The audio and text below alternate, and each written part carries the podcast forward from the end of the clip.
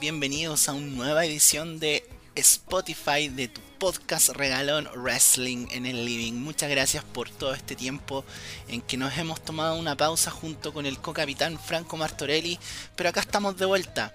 Estamos de vuelta con una nueva edición, con una nueva etapa en este proyecto que comenzó como un humilde podcast y que ahora ha evolucionado quizás a un poquito algo un poquito más producido de lo cual están acostumbrados. Mi nombre es el Dr. Pablo, les agradezco nuevamente una reproducción a través de la plataforma de Spotify en su versión clásica, ¿no? Esta es la versión clásica de Wrestling en el Living, este pequeño podcast donde dos personas que alguna vez pertenecieron al mundo de la lucha libre en el territorio nacional chileno hablan de la lucha libre pero siempre mirando hacia el pasado porque la nostalgia nos gusta revivirla junto con las sensaciones y descubrir lo que alguna vez nos gustó, nos hizo llorar, no nos gustó, nos desagradó, etc.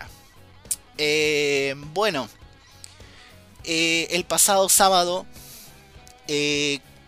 14 eh, de agosto, decidimos dar un nuevo paso, abrir una nueva etapa en nuestro querido podcast y ahora eh, estamos transmitiendo en vivo todos los sábados a las 21 horas a través de la plataforma de Twitch. Si quieres unirte, si quieres seguirnos, si quieres ver y reaccionar a los pay-per-views y todo el contenido que normalmente conoces acá, nuestras efemérides, las evaluaciones, todas las risas, entretención y cuando de repente nos pegamos una talla mala también, ¿por qué no? Eh, lo puedes hacer ingresando a la página de Twitch y seguir nuestro canal que se llama Wrestling Living Pod. Eh, Wrestling Living, como lo hemos escrito siempre, a esta manera muy achilenada, pero ahora con la palabra pod final. Para resumir, la página es twitch.tv slash Wrestling Living Pod. Como te digo, todos los sábados a las 21 horas vamos a estar revisando nuestros pay-per-views. Y si bueno, si no tienes tiempo, porque a lo mejor el sábado trabajas, tienes algún carrete, algún asado familiar, etcétera, puedes también ingresar al canal de Twitch y ver nuestras reacciones en video eh, en la plataforma On Demand, donde ahí nuestras transmisiones van a quedar ahí para cuando tú las quieras ver, o simplemente si a ti te gusta escuchar el programa en su formato original, ¿no es cierto? En, el formato que, hemos usado siempre lo puedes seguir haciendo a través de Spotify ya que los programas los vamos a seguir subiendo a esta plataforma de audio para que tú los puedas escuchar yendo de trabajo a la pega, quizá, o sea, yendo de camino a la pega, ¿no es cierto? A tus estudios, etcétera. Les agradecemos nuevamente la reproducción, entonces la invitación la dejamos invitada, eh, la dejamos hecha, perdón, eh, todos los días sábados a las 21 horas a través de twitch.tv slash wrestling living pod. Puedes chatear con nosotros, darnos tus comentarios, dar tus propias evaluaciones a las luchas. Te vamos a estar leyendo y vamos a hacer algo un poquito más eh, donde compenetremos a todos nuestros livineros, agradeciéndoles obviamente por apoyarnos en todo este trabajo que hemos hecho. A continuación les dejo con el audio original en bruto de lo que fue la transmisión de este pasado sábado 14 de agosto, en donde revisamos SummerSlam 2005. ¿Ok? Eh, probablemente cuando te hablan de SummerSlam 2005, inmediatamente a tu cabeza viene Eddie Guerrero contra Rey Misterio en esa lucha de escaleras por la, custodia del hijo de Rey. Y también la icónica lucha entre Shawn Michaels y Hulk Hogan, la leyenda contra el icono. A continuación entonces, te dejamos con el audio original. Hay una parte que lamentablemente por temas de producción no apareció, que son los primeros 20 segundos de la reproducción, pero es un pequeño detalle, les pedimos disculpas, obviamente este tipo de errores los vamos a ir corrigiendo en el tiempo, es la primera vez que estamos haciendo esta transición de la forma en que estábamos presentando el programa, así que les pedimos paciencia y les agradecemos la comprensión. A continuación entonces, la transmisión original de este pasado 14 de agosto, revisando SummerSlam 2005 al estilo de los co-capitanes de Wrestling en el Living. Hemos tenido que sacar un capítulo. Soy el Dr. Pablo, como ustedes me conocen, los que ya han escuchado previamente el programa. Estamos volviendo de un pequeño break que nos dimos durante este invierno, pero estamos de vuelta a esta clásica idea de aventurarnos en poder navegar en las aguas de la lucha libre mundial, pero siempre mirando al pasado, lo que nos dejó, lo que nos gustó, lo que nos hizo llorar, lo que no nos gustó, lo que nos desanimó, etc. Desde todo lo que ha sido WWE, WCW, SCW, lo que ustedes quieran, nosotros lo vemos, lo analizamos, lo, le sacamos la grasa, lo cortamos y lo sofreímos y le echamos ahí nuestras piquitas, pizquitas, ¿no es cierto?, de ingredientes propios. Muchas gracias por estar en nuestra nueva etapa. Estamos saliendo en vivo en este minuto por Twitch. Recuerden, si están escuchando esto en la versión de podcast, pueden unirse a nuestras transmisiones todos los sábados y nos pueden seguir en twitch.tv slash wrestling living pod. Pónganse a seguir ahora, denle like, pongan seguir y no se pierdan de ninguna de nuestras transmisiones en vivo. Y bueno, si por temas de trabajo, tiempo no pueden hacerlo, está la opción de siempre escuchar este programa en Spotify en su versión original. No tienen ninguna excusa para no escuchar a los cocapitanes. Soy el doctor Pablo, bautizado en este programa bajo ese seudónimo, así como cual poeta, ¿no es cierto?, del siglo XX. Pero ustedes saben que este programa no puede ir solo. Necesitamos de la visión crítica, bombaletística, por así decirlo, de el hombre, ex campeón de generación lucha libre, con vasta experiencia en el mundo del podcast y de la lucha libre nacional. Me refiero al Pentium 4 de este computador con Windows XP, el señor co-capitán Franco Martorelli.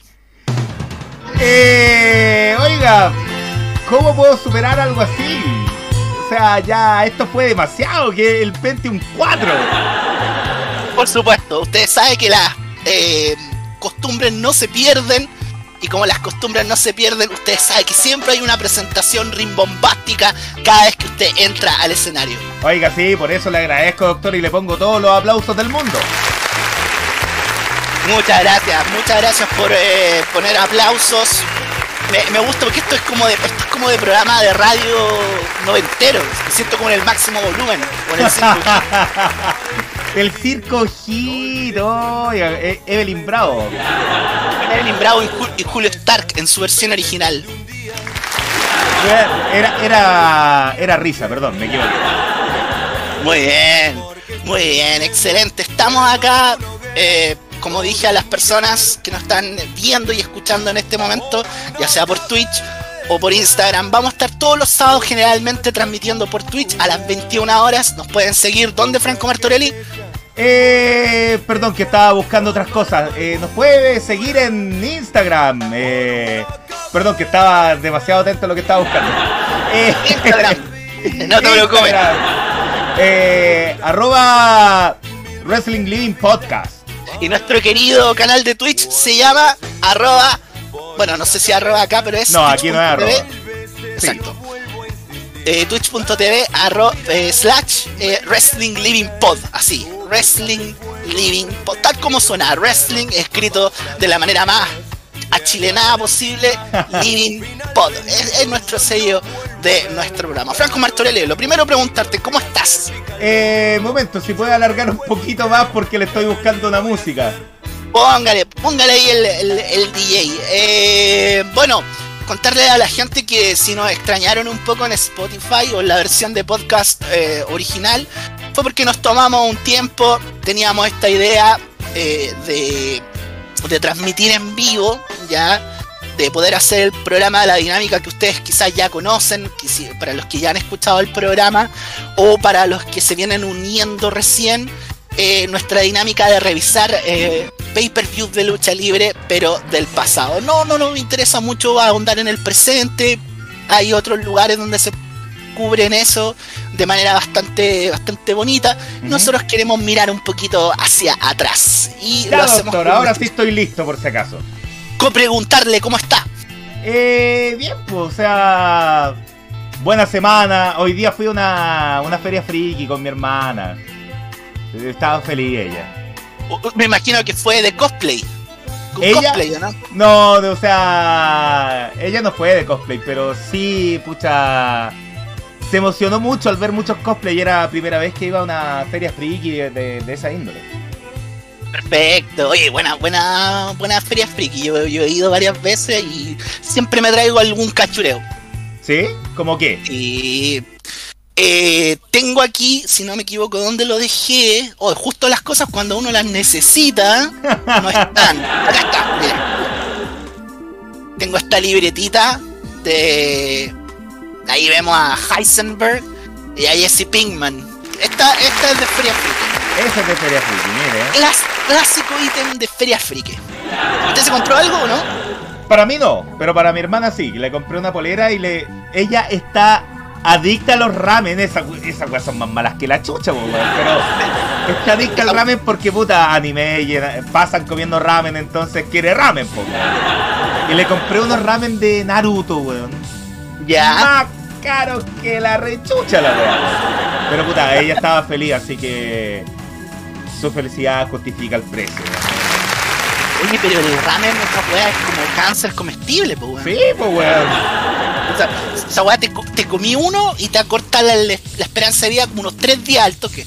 más o menos, más o menos. Bueno, Walter, White tiene cáncer por eso, pues, weón. Por comer ramen, po, Sí, weón. po. Esa, esa es la historia. Dicen que Walter White un día tenía poca plata para llegar a fin de mes, fue al líder, compró un- una maruchana así por, por lote y cagó. Después de eso tuvo que cocinar droga. Oiga, hay que leer comentarios porque ahora hay gente. Leamos los comentarios, po. Así que ahora, tío. No, eso era de otro programa. Oh, No, no, no, no. ¿Qué está, qué está diciendo, caballero? ¿Qué está diciendo? Oye, me equivoqué de promo, perdón.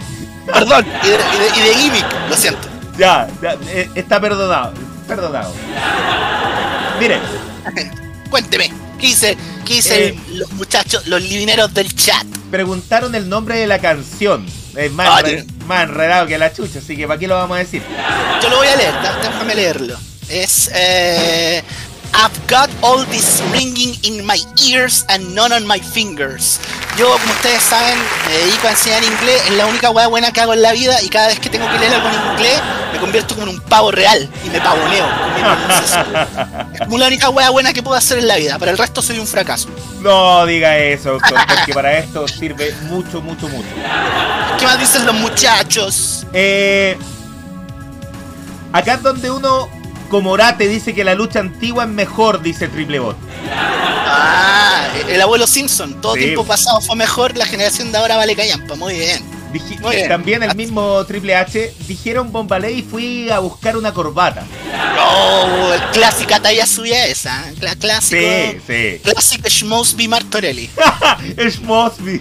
Classic Schmosby, exactamente.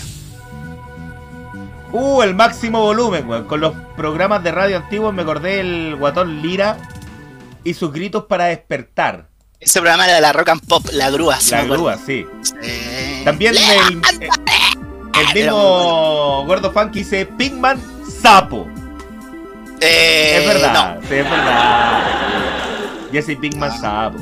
aguanta Jesse Pinkman. Bueno, Jesse Pinkman fue el que tu- tuiteó la señora. po. Ah, Sí, po, sí, sí.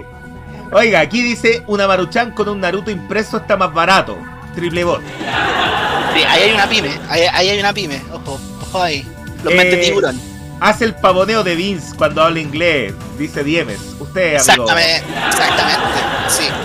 De hecho, cuando pronuncio enseño en clases virtuales, lo hago así. Y con No, no Chains in Hell de, escucha, de, de fondo. Oiga, doctor, Cuénteme. Tengo que hacerle la pregunta morbosa antes de que vayamos con la efeméride. Ya, ya sé para dónde va la pregunta. Ya, ya me preparo. Me preparo psicológicamente. Oiga, doctor, ¿qué tal el guanderito? No, no me, no me hable de ese tipo, amigo. oiga. Pucha Pablo, tú naciste Ah. en Santiago, ¿por qué Santiago Wander? No, te equivocaste, te equivocaste de Santiago, weón. Sí, me equivoqué de Santiago, sin duda. Bueno, nos ha tocado bailar con la, con la más fea de todas las feas, po. Con la, con la droga más fea, mamita, yo salí de esa droga. La droga más fea. La droga más fea, po. No, yo está, está, está- Mira, lo único que me aferra a un momento así es en las sabias palabras del viejo poeta, filósofo, escritor Nicolás Massú, quien alguna vez dijo, Nothing is impossible, ni una wea. Así que yo me, me, aferro a las palabras del vampiro Villamarino. Así que. Pero estaba complicado. Aparte, ahora llegó ahí el, el, hombre chocolate panda. Así que está, está, jodido. Probablemente traigan ahí a Zlatan Ibrahimovic con los, los, petrodólares de la micro. Si rechazó a Camoranés, ¿y qué vas a ver? ¿Qué vas a ver? ¿Quién sos vos? No, está, está complicado. Yo, yo de hecho ya me veo jugando yendo a jugar con Magallanes el próximo año, así yo ya estoy preparado psicológicamente para la debacle. Bueno, eh, no, no voy a decir nada. en cambio, ¿sabe qué? Oiga, puta que buena la U. Puta que buena la cagó. Mira, yo hace dos meses, yo lo escuchaba a usted pero poníanos electricidad en los testículos cada vez que tenía que hablar de la U. Mentira, ah. puta que buena la U. Oye, ¿sabéis qué? Reactiven la, Super, la Superliga Europea y nos invitan y le ganamos a todos los huevones. Que reviva la Intercontinental y que nos lleven de invitados. Oiga, sí, ¿sabe? Es que yo nunca dudé de la U. Eso está, pero en Spotify, nunca. Está todo en fiscalía. Todo, en fiscalía, que, nunca, nunca dijiste, puta, el equipo culeado malo. No, nunca dijiste, no. No, señorita, no. Yo tengo 50 años de cancha. Lo que estoy tomando, esto es Gatorade con, con agua. Se equivocó, señorita. Dígale que el doctor Vilardo dice que no tiene bebida alcohólica, tiene Gatorade. Gatorade, aguante, grande. Qué, qué buen video ese del, del, doctor, del verdadero doctor Vilardo. en otro canal de Pokémon te hubiera puesto un por el Perú. Ah, sí, sí, pero ese es un canal más charcha que este, así que. Mucho más charcha, no, mucho más charcha. no, no lo recomiendo. No lo recomiendo. No lo recomiendo. No lo recomiendo. He visto unas transmisiones, no lo recomiendo. Cero estrellas. Ya. Cero estrellas, pero aún así tiene más seguidores que el Wander, que perdón, más puntos que el Wander, así que está tiene cierto mérito. Sí, sí, sí, sí igual aplauso. Muy bien, muy bien. Ya, doctor. Vamos entonces, vamos a lo que nos convoca, vamos a por la razón por la cual nos hemos hecho famosos en el último tiempo y es revisar pay-per-views antiguos. Pero aquí las tradiciones no se rompen. Franco Martorelli, aquí estoy, ahí estoy, estoy, estoy, buscando una pizza. Pongan, pongan risas, pongan risas. pongan risas, yo solo pienso. ahora, ah, ah, ahora sí, ahora pongan risas. ahora sí. Franco Martorelli, contémosle a la gente que nos está escuchando y a quienes nos están viendo por Twitch qué fue lo que vimos y de qué vamos a hablar esta semana. Estuvimos viendo un gran evento, oiga, ¿sabe qué? Se me había olvidado lo bueno que era. Esto es... Tengo redoble de tambores. Ya, póngale. Máximo volumen. SummerSlam 2005. Bueno, evento, es que yo también lo, producto de hacer este programa y conversar sobre esto, eh, lo vi y no recordaba lo bueno tan bueno que era, pero tiene algunas cositas que son muy dignas de análisis. Oye, Franco Martorelli, eh, quizás esto ya lo hemos conversado, pero igual preguntarte para mantener la dinámica de lo que normalmente hacemos, ¿qué era de tu vida el año 2005? 2005, yo ya estaba preparándome para salir de la media. Y usted está ahí cuarto medio haciendo la lista negra. Le puse la canción del maravilloso, pero no encontraba la canción original, así que tuve que poner una intro culiada del canal 13 nomás, pues si no me quedó otra. Universidad Católica de Chile Televisión. y con ahí rugidos de león y voy así, pero bueno. Grande el maravilloso. Oye, eh, ya, usted está ya quería emprender vuelo al mundo laboral que puta iba a ser de lo mejor, se suponía. Oye, sí, antes fue de... A trabajar directo. Mexicano a trabajar. Me acuerdo de ese capítulo de, de, de Eh, mismo. Tonto, tonto, ese capítulo. El de Margar mantequilla. Oye, eh, ¿Y, y, y, qué, qué, pasaba por tu mente en ese tiempo? Así, ¿Qué esperabas como del mundo laboral? ¿Cómo te lo imaginabas? ¿Sabes qué? Nunca me imaginé trabajando en realidad. Siempre onda quería cumplir mis sueños y quería ser luchador. Se supone que lo fui. Se supone. Así dice. Pero yo no estaría muy seguro. Hay ciertos vestigios que sí lo indican. Claro. Como que por ahí me dicen, sí, pero si tú luchaste, ah, sí. Eh, eh, cuestionable, pero sí. Cuestionable, pero sí, exactamente. bien, perfecto. Yo también estaba saliendo, fíjate, de, de cuarto medio. Ajá. Y, y pasaron un montón de cosas ese año. Pololeé por primera vez. A diferencia suya, yo empecé a pololear un poquito más cabros que yo era más tímido.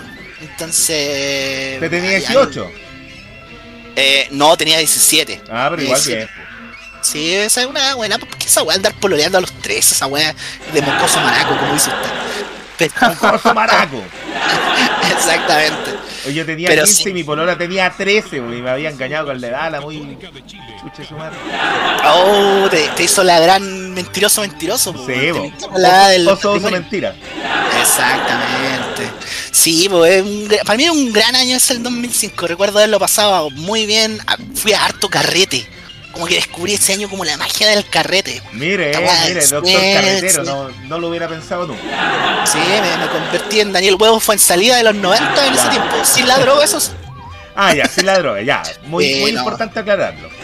Sí, sí, señor. A López de I poner ahí en el chat. así que sí, sí, así que buen año del 2005 en cuanto así como a la vida. Oye. Oye. Oye, hablemos de SummerSlam 2005, el cual se llevó a cabo el 21 de agosto de ese año desde el NCI Center en Washington, D.C. ¿Ya? Eh, ¿Quieres saber qué pasaba en el mundo en agosto del 2005? Sí, por favor, por favor. Una de nuestras clásicas series de, de nuestras clásicas secciones de este podcast es revisar qué pasaba en el mundo. ¿Sabes que yo aquí, puta, tuve que buscar, weón? Porque realmente no pasaron muchas cosas en agosto del 2000. Excepto una. Hay una que es importante. A ver, a ver, a ver. ¿Va a ser importante al tiro nomás? No, voy a decir unas como para ensalzar y para ir creciendo. Me gustan los de la música, esa terminología de la música clásica. Debuta en la TV gringa, una de mis series de comedia favoritas que probablemente no lo, no he manifestado mucho, pero yo soy fan de esta serie. Estoy hablando de It's Always Sunny in Philadelphia. No sé si alguna vez la has visto, eh, si te suena, Danny me suena, Me suena, pero no la he visto. Un humor negro, weón. Hay un capítulo donde dos de los personajes se vuelven adictos a la heroína solamente por cobrar el welfare, que es como el civil al bono de Santiago acá en, Chile. Cáchate esa premisa, weón. la voy, a, la voy a ver, la voy a ver. Mira, lo único malo es que yo he tratado de buscarlas como en los servicios de streaming que actualmente tenemos como al alcance y no está. Pero parece, por lo que he escuchado, va a estar disponible en Stars Play, pero esas, esa, ese servicio como que debuta en agosto. Ah, Así que puede que venga ahí. Para la gente que se interese o que ya la conoce o que la quiere rewatchear o vinchear, como dicen los lolos. ¿O qué? El binge watching, el vinchear, No tenía idea, weón. Es que usted es muy longeo, Caído, no habla con la terminología nosotros los No, usted no está en la onda.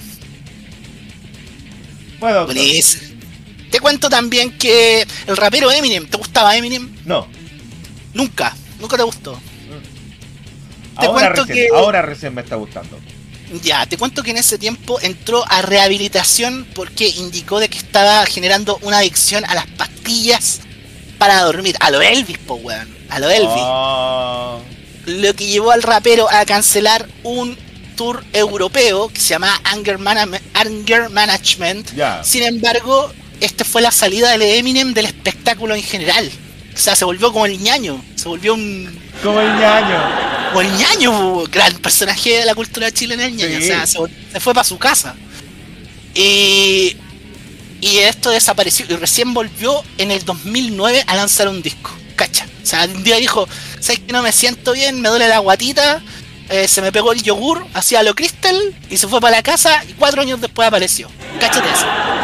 Qué grande. Que, bueno, a mí no me gustaba su música, sí, ahora recién le, le he empezado como a agarrar el gusto a Eminem. Yo Eh, recuerdo pero yo no, yo no sabía eso, weón, para que veáis lo desconectado que estaba de la carrera de, de Eminem. Yo recuerdo que en mi época tenía muchos compañeros de colegio cuenteados con Eminem. Y se vestían así, hip hop, rapero, pantalón ancho, con el, con el- la polera esa del angelito que hacía pichí. ¡Oh! Fea la weá, weón. Fea la weá, weón. Qué moda más mala. Yo de, de ese modo me acuerdo más el editado de Hierba Brava. Ese mono, weón. Todo el mundo se quería hacer con él y era tan re feo, weón. ¿Qué quiere que le diga? Sí. Sí, pero sí, eh, me acuerdo de, de que los fans los fan de Eminem generalmente eran el problema. Y te voy con la noticia más importante, el huracán Katrina Ah. azota las costas de Estados Unidos, específicamente la costa sur, eh, sureste, generando una catástrofe en el sector sobre todo de New Orleans, ya huracán categoría 5, que me imagino debe ser el, el más que el 1, obvio, números, ah, yo- fuiste Ah, a Kinder, 5 no. más que 1. Numbers don't lie. Numbers don't lie. Como dice el gran filósofo, poeta, escritor Scott Steiner, Big Papa Pam, numbers don't lie, exactamente. El cual causó, eh, causó digamos, 1800 muertes y 125 billones en daños y pérdidas a la ciudad de Nueva Orleans, Oh. lo cual generó una ola de críticas, sobre todo para la administración Bush en ese tiempo, él era el presidente de Estados Unidos, por la tardía respuesta ante la catástrofe. Que tiene que ver con esta weá de que los gringos no les gusta asumir catástrofes porque ellos son potencia mundial, ellos están dispuestos como a ayudar a otros países. Por ejemplo, acá cuando fue el famoso, el perdón, el terremoto del año 2010, los gringos como ayudan, pero a ellos no les gusta demostrar que le pasó una weá, les pasó un desastre. Claro. A pesar de que sea un desastre natural. Sí, buena observación, es verdad. Bueno, weas de los gringos, pues. Weá de los gringos, sin duda. Eso fue todo lo que ocurrió. No encontré más, no encontré nada No más pasó interesante. nada mucho, ¿ah? No. Mire, Gordo Funky, Gordo Funky dice los stands de Eminem son insoportables. Los stand de Eminem, sí, sí, sin duda, sin duda. A mí no me gusta ese Eminem como de la primera parte. A pesar de que tiene buenas, buenas canciones como Without Me y todo, pero no, en general no, no, no me gusta. No le gusta. ¿Y qué le Mm. gusta? Tú. ¿Ah? ¿Qué? ¿Cómo? ¿Qué le gusta? Tú. Oiga, doctor. Oh, este, se puso medio colipato. En medio, yo diría que va... Espere, sí, le voy a, le voy a poner una canción a Doc. A ver, Pablito Herrera para usted. qué buena canción. Tengo un amor que no es amor que me hace daño. Exacto, exacto. Qué notable. Qué buen DJ. Qué buen DJ tiene este programa. Quien quiera que sea. Quien quiera que sea. Qué buen DJ. Muchas gracias.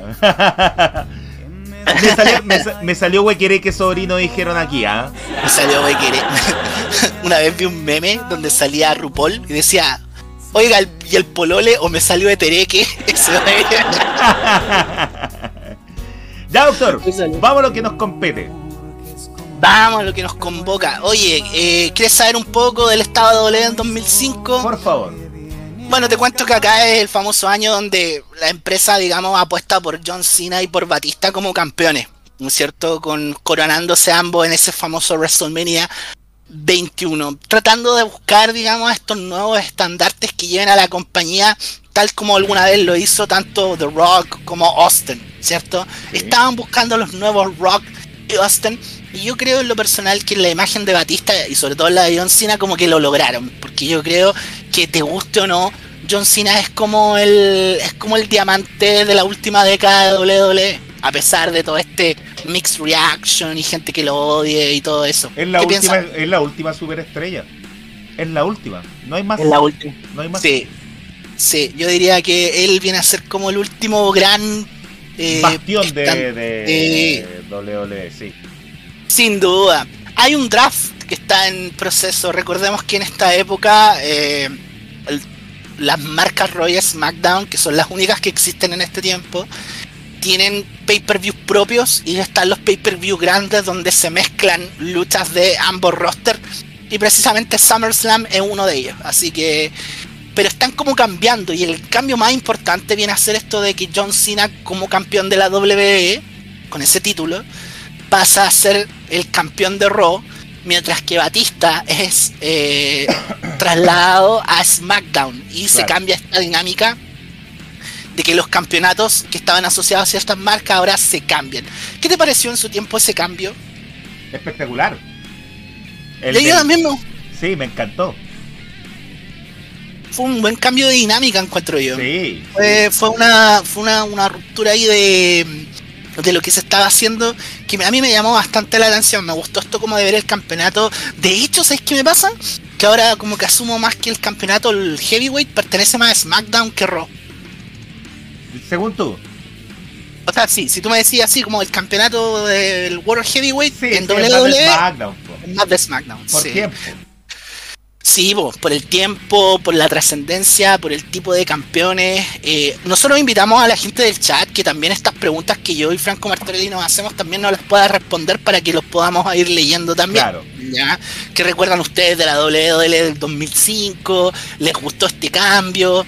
Eh, Triple H está fuera de pantalla porque está vendiendo una serie de lesiones, ¿no es cierto?, que sufrió a manos de Betista en una lucha en Hell in a Cell. Ah, Entonces, este, este es el final de lo que los fanáticos gringos llaman como el Reign of Terror, que es esta serie de campeonatos de Triple H muy largo. ¿Te gustaba No, no, no me gustaba Triple H en ese tiempo. Ahora, ahora lo encuentro una bestia, una máquina. Pero en ese tiempo era más fanboy, entonces me cargaba. A mí me cargaba cuando veía Triple H y tan exceso de protagonismo. Como que yo trataba de justificarlo diciendo, bueno, es como el último gran luchador junto con el Undertaker que quedan de la era Attitude, ¿cachai? Pero tampoco era como una justificación muy grande. Sin duda, sin duda pueden revisar la famosa lucha del End of an Era que alguna vez nosotros vimos y que está ahí en el, en el en el archivo, ¿no? En Spotify, WrestleMania 28. Así que siempre hay un plugin para que nos escuchen nuestros capítulos. leamos lo que dice la gente, ¿te parece? Lea, léalo, pues. Si usted, usted lo sugirió, usted díganos. No me hago cargo. Vamos a leer. Dice. Eh, Gordo Funky dice: Oye, pillé It's Always Sunny en Filadelfia, totalmente legal, guiño.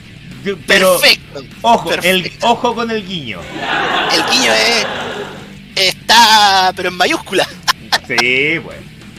Guiño, guiño, guiño. Me acordé el, el del escudo del Coquimbo Unido. Con ese guiño, guiño. Sí, bueno.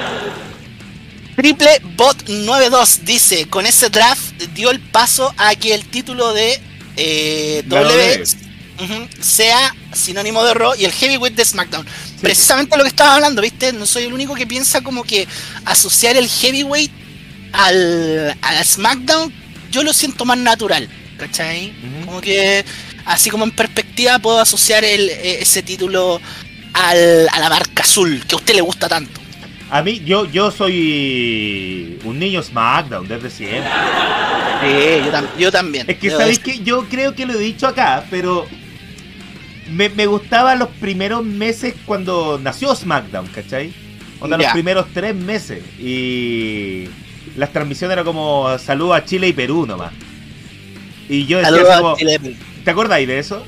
Sí, sí me acuerdo cuando mandaban saludos, la weá piola. Pero solo era Chile y Perú SmackDown. Y era como, ah, perdedores culiados el resto.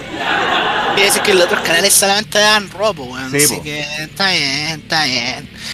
Bueno, yo le, play, le dimos play a este pay-per-view en la network. Gracias a Dios todavía tenemos la network y no tenemos esa weá que tienen los gringos que se quejan todo el día de Peacock.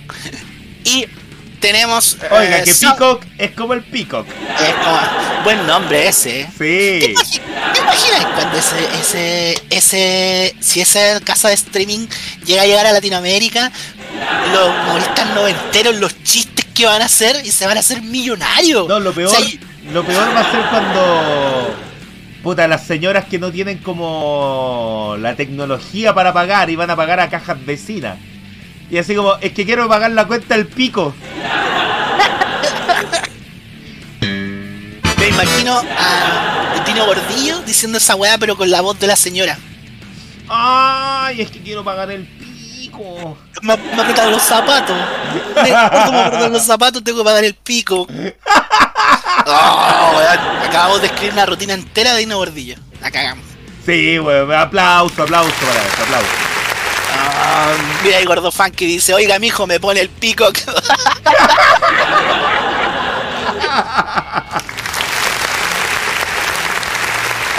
Oiga.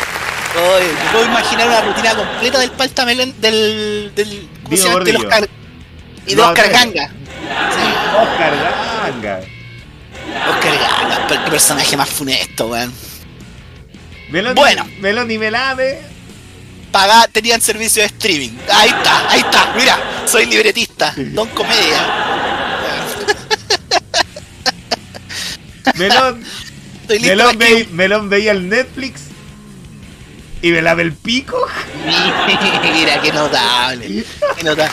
El, el renacer de, de la carrera de Mauricio Flores cuando llegue Pico acá hasta a Sí, Latinoamérica. obvio. Ah, qué notable.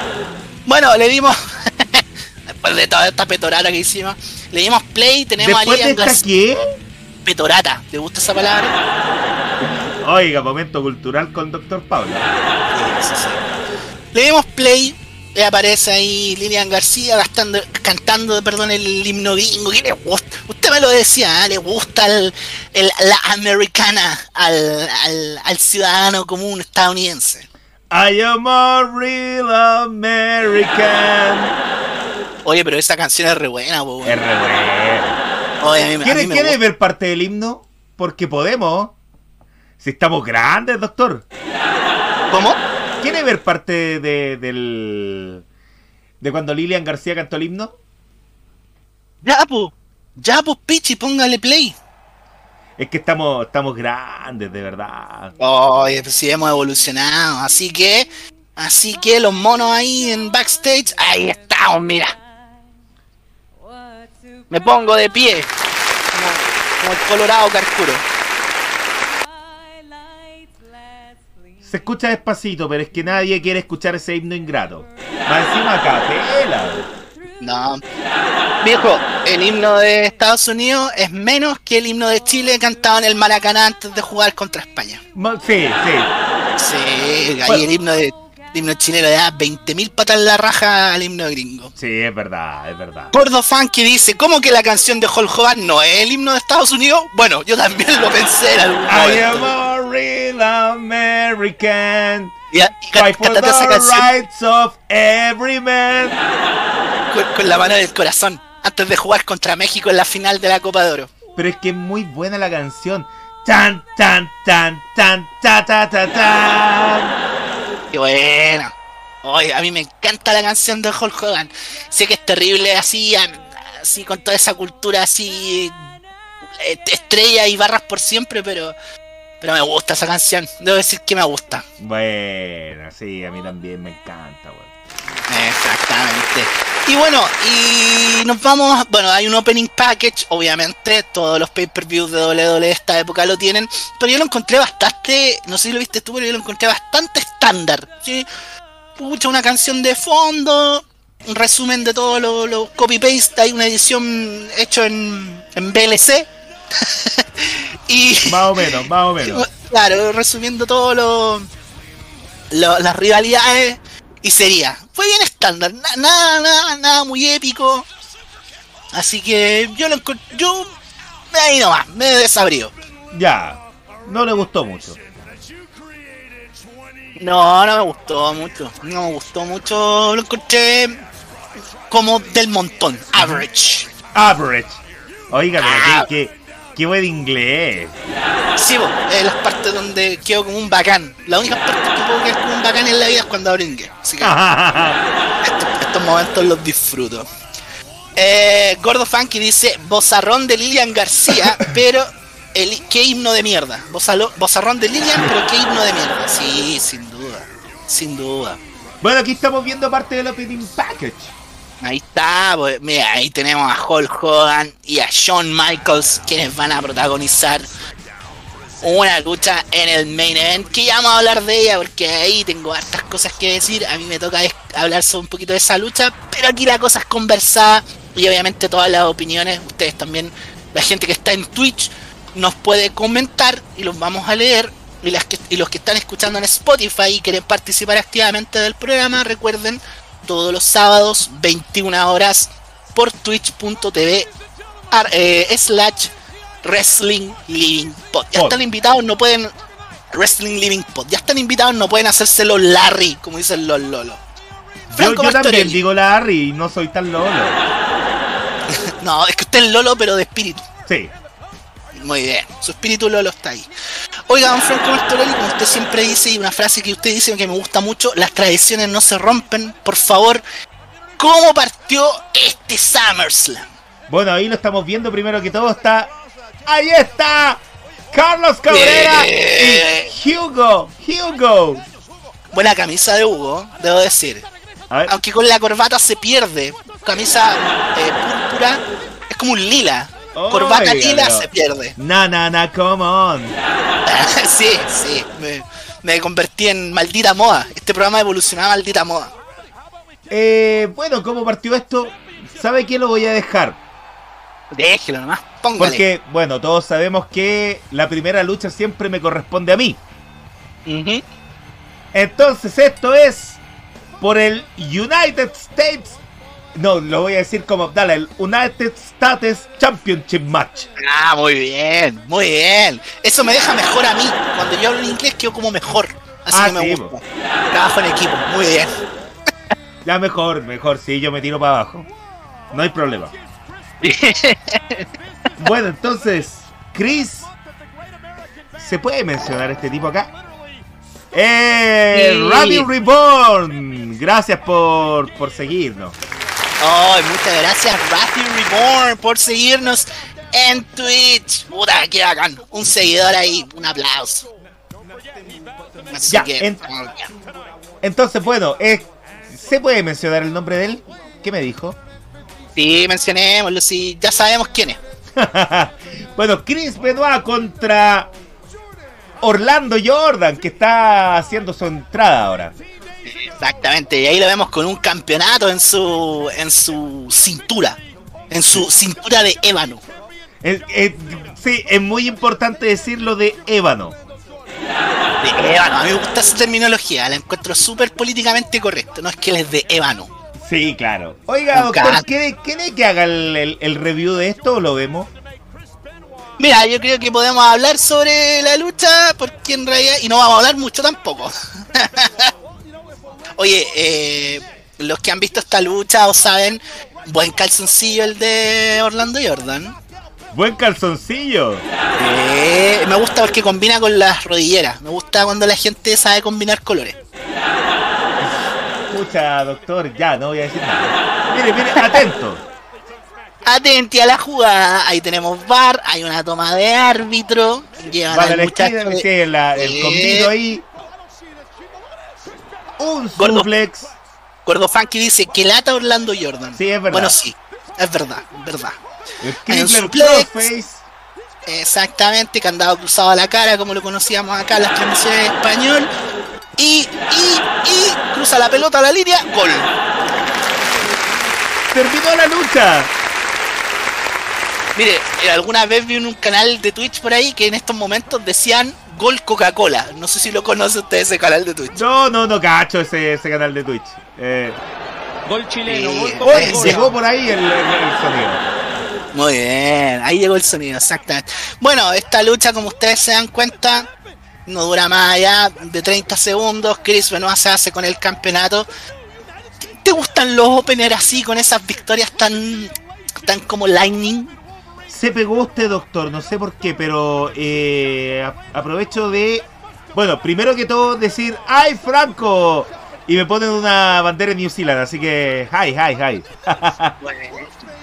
y segundo, eh, claro, eh, ¿cuál, es que disculpa, es que me tiene medio perturbado lo, lo, lo de la llamada. Calmación. Sí, te pegaste, de verdad. me despego al tiro. ¿Cuál es el problema? A ver ahora. A ver ahora. Ahí sí. Grande, doctor, ahí volvió. Eh, sí, me ha quedado pegado en un video loco. Eh, ¿Qué va a pasar? Ya, ¿Qué va la- a pasar? la cosa es que a lo que íbamos, el- lo, lo de esta, lo de este tipo de lucha, lo encuentro justificado con Orlando Jordan, porque por cómo venía el, el guion que tenía él. En ese tiempo, que era solamente el protegido de, de JBL, ¿cachai? Y que todos pensábamos, los que veíamos lucha en ese tiempo, de que mm, a él le sacarían la chucha fácil si es que no estuviera en el gabinete de JBL. Y aquí demostró, aquí demostró lo que la mayoría de los fanáticos pensábamos en ese tiempo. Oye, pero un hombre blanco poseyendo los servicios de un hombre de color. ¿Qué clase de 12 años de esclavitud es esta? Claro. Así que Oye, estamos sí. poniendo de nuevo la lucha porque puta duró más poco que la chucha. Exactamente. Mira, sabéis que esta lucha me es como tan meh, pero tienes razón. En realidad, Orlando Jordan le dieron esa oportunidad de ser como el, el chief staff, me acuerdo, Sí, de JBL. Pero a la larga como que no lo benefició, no, no sé por qué razón. Pero Orlando Jordan, como dice Gordo Funky, que lata. Tuvo lucha incluso con el Undertaker, weón. Si era cosa brigia lo que, lo que prometía Orlando Jordan. Sí, sí, más no fue así. Más no fue así. ¿Qué evaluación le pusiste? Bueno, ¿le pusiste alguna evaluación a esta lucha? Eh, sí. Sí, aunque no, aunque no merecía. Eh, yo le pongo un bonobón, porque puta, dura poco, pero de lo poco, bueno. Muy bien, excelente. Rico un bonobón, rico el bonobón. Yo fue tuve- rico, fue rico ver perder a Orlando Jordan. De verdad. Sí, sí, Así, sí. de esa forma. Excelente. Muy bien. Vamos con la siguiente lucha, Franco. Un momento, ya sé quién es Ratio. Ya sé quién es Ratio Reborn. ¿Quién es Ratio Reborn? Cuéntanos. Ah, a good friend of mine. eh, he's a, a good friend uh, in New Zealand. So, hi, Ratio. Oiga, pero hablen Man. inglés, ve que, ve que me caga el gimmick. No, no, sí, es que puede, pero es lo básico. Ya, I love you forever, thank you very much. Ah, ahí sí. Muy bien, excelente. No, si Franco Martelli también se pagonea ahí con el- a los Ric Flair, con su bata. Sí, pero lo ¿Cierto? mío fue a la fuerza, pues, doctor. Lo mío fue a la fuerza. Lo suyo No. es porque, porque está estudiando eso. Muy bien. Muy bien. Excelente. Muy, el muy bien, que también se extraña, ¿no? Clásico onomatope sonido onomatopeico mío. Bueno, nos vamos con la siguiente lucha. Oiga, pero hay promo antes, pues. Ah, verdad que hay una promo. Usted, usted le gustan las promos backstage, Sí, ¿cierto? sí, y esta, esta fue bastante, puta, podría haber sido buena, pero fue mediocre. La de Vicky Guerrero con eh, Eddie. Que era como, mi amorcito, ya, pues, pero ¿para qué vaya a pelear por esto? Eh, eso nomás. ¿Para qué te meter en weá? Mejor, ¿por qué, no, ¿por qué no comemos una pizza, puta, ponemos una película y nos vamos a la casa? ¿Por qué me apretan un zapato, gordo? Así le digo. así le digo. Pero esta Vicky Guerrero ni siquiera. Bueno, esta Vicky Guerrero pre-gimmick en televisión, sin clases de actuación, obviamente, así que no.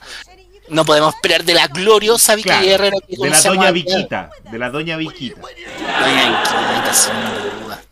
Bueno, yo encontré bien blanda esa promo y nos vamos con la siguiente lucha. Que esta, aquí hay harto que hablar, Franco Martorelli. Aquí sí que nos vamos a Sí, conversar. aquí nos extendemos un rato. Sí, así que los del chat también pueden darnos su opinión, obviamente. Nos vamos con Edge enfrentando a Matt Hardy, Edge acompañado de Lita. ¡Ey! El Eh. momento, llegó el amigo Francisco Diego, más conocido aquí como Signes.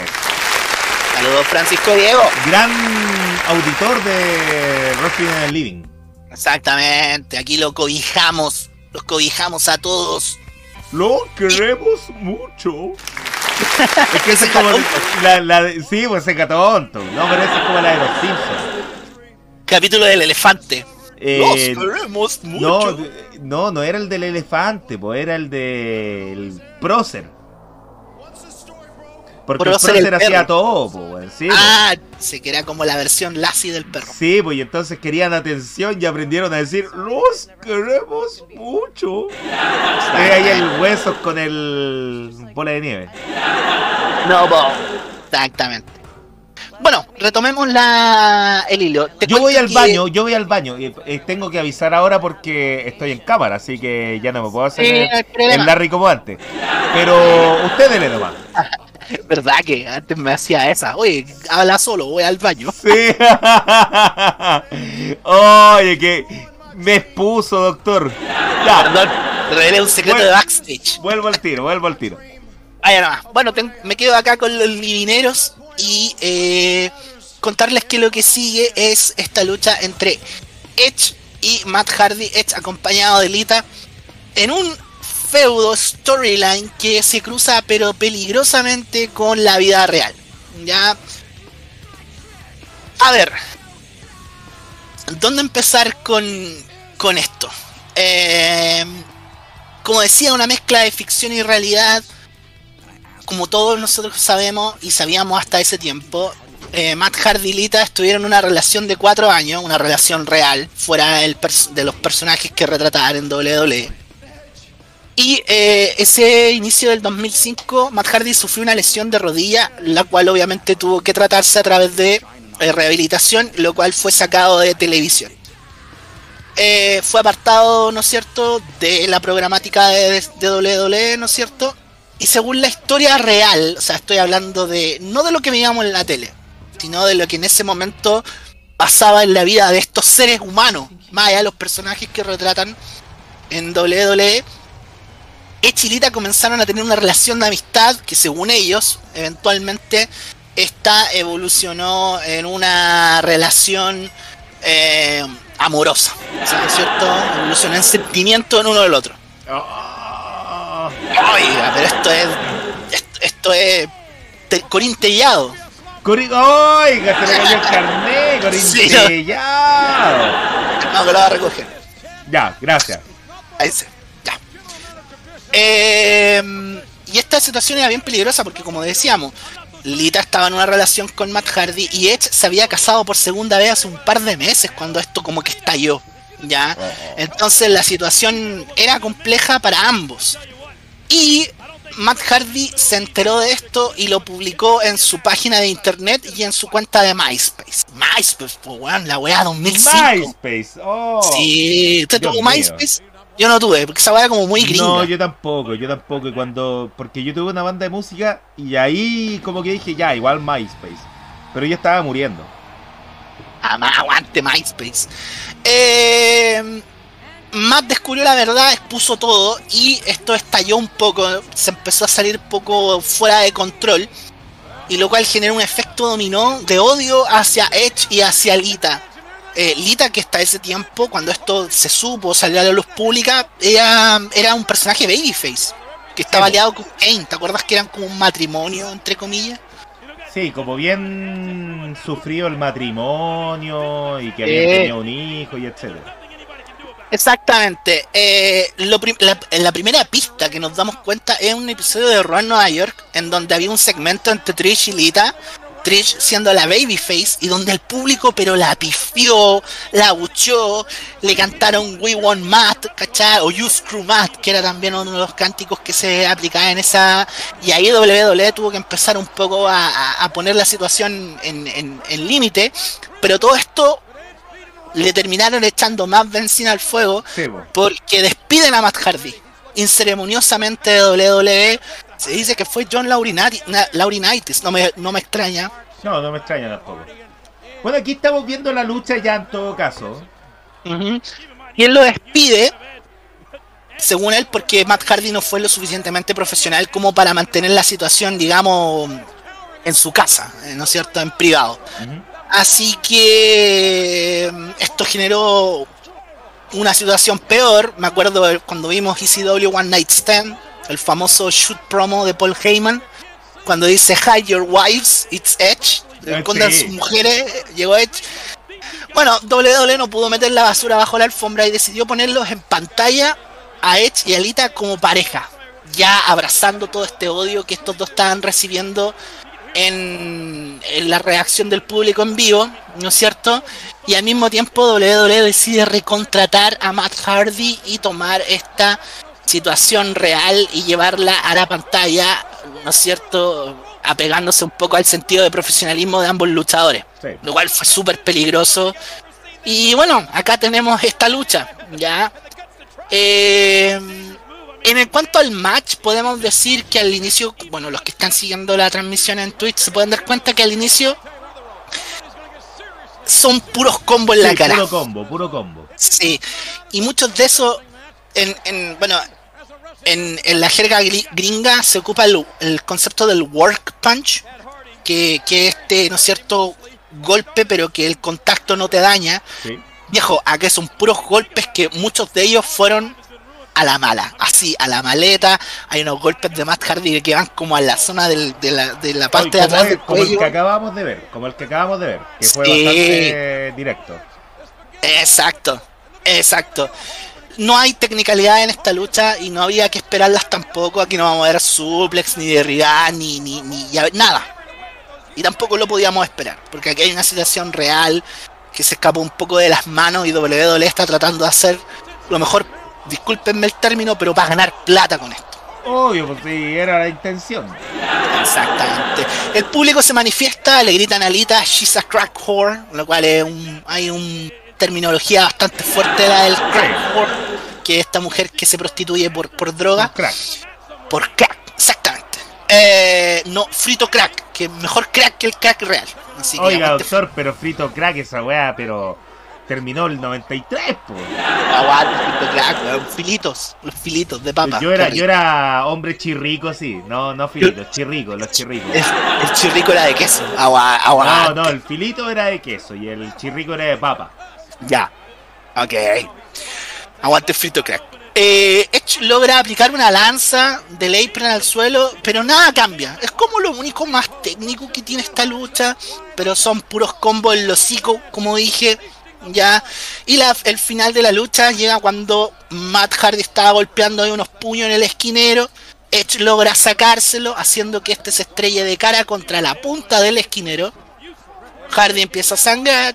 Edge se transforma ahí en un ave rapaz, ¿no es cierto? Un jote y lo empieza ahí a picotear en el en la herida, a pegarle ahí en la frente para que sangre.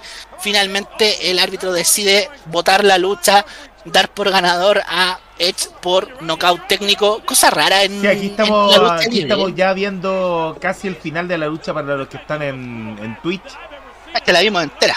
Mira que tú. Sí, Así sí, la estamos que casi entera porque ya hasta el momento en que, que usted no mencionó mucho. eh, Matt sangrando, pero demasiado.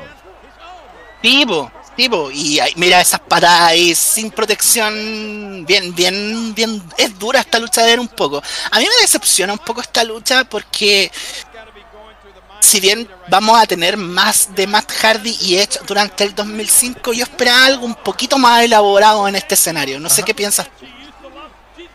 La verdad es que era lo que yo esperaba. El, más no el final, pero era lo que yo esperaba que se sacaran la chucha nomás. Aparte que igual cabe destacar que para los que seguíamos la lucha en ese tiempo como que no dijeron mucho acerca del feudo, porque eso fue no oficial de WWE, lo que subió Matt Hardy, etcétera, el despido. Obviamente como cualquier despido, no, no, no lo informan en televisión. Entonces, a mí me pasa que cuando me enteré de todo eso, porque lo publicaron después en WWE dos semanas antes de SummerSlam, ahí yo dije, ah, puta, que le peguen, que le saquen la chucha, o que eh, se saquen la chucha, ¿cachai?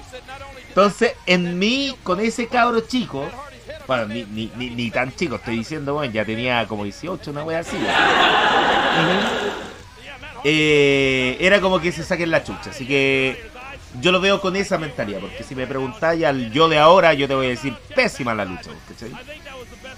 Sí, técnicamente no hay nada valorable, pero es que está esta situación real que, que es demasiado compleja como para que no infiera en la lucha. Claro. Así que de cierta forma, mira, lo único que no me gusta, pero así como hablando del feudo en general entre Hardy y Edge, eh, bajo la situación del triángulo amoroso, es que siento que Edge, a pesar de ser como el villano en la vida real, ¿no es cierto? Es el que mejor parado salió, pues, weón. Porque Matt Hardy creo que le ganó como una sola vez, pues, weón. Así que. Y hay un- hay después un- todo el castigo que le hicieron a Matt Hardy dentro de WWE, ¿te acordás? Y los combos que se comió de JBL. que Eh, la lo tenían del Rumble Claro, después. Claro. Se, la Sí, tenían, se la tenían guardada. sí. Es que igual, no sé. A ver, yo no voy a jugar acciones, pero. No, yo tampoco, yo tampoco, si un estoy yo encuentro que fue, fue un poco infantil. No es que le esté dando la, justificando a WWE lo que hizo, pero siento que fue un poco infantil la forma en que Matt Hardy, ahora con el tiempo lo analizo así, la forma en que manejó todo este, este tema. Esto de exponer, de hablar mal de Lita, de hacer esos videos donde la trataba como una prostituta, con un. No sé si he visto esos videos, yo no los he visto, pero he visto ciertos resúmenes. Y lo encontré un poco como de quinceañero con el corazón roto, despechado. Sí, no yo, sé qué igual, pensar. yo igual opino lo mismo. Oiga, Mm. ¿sabe qué? Se me anduvo pegando el programa.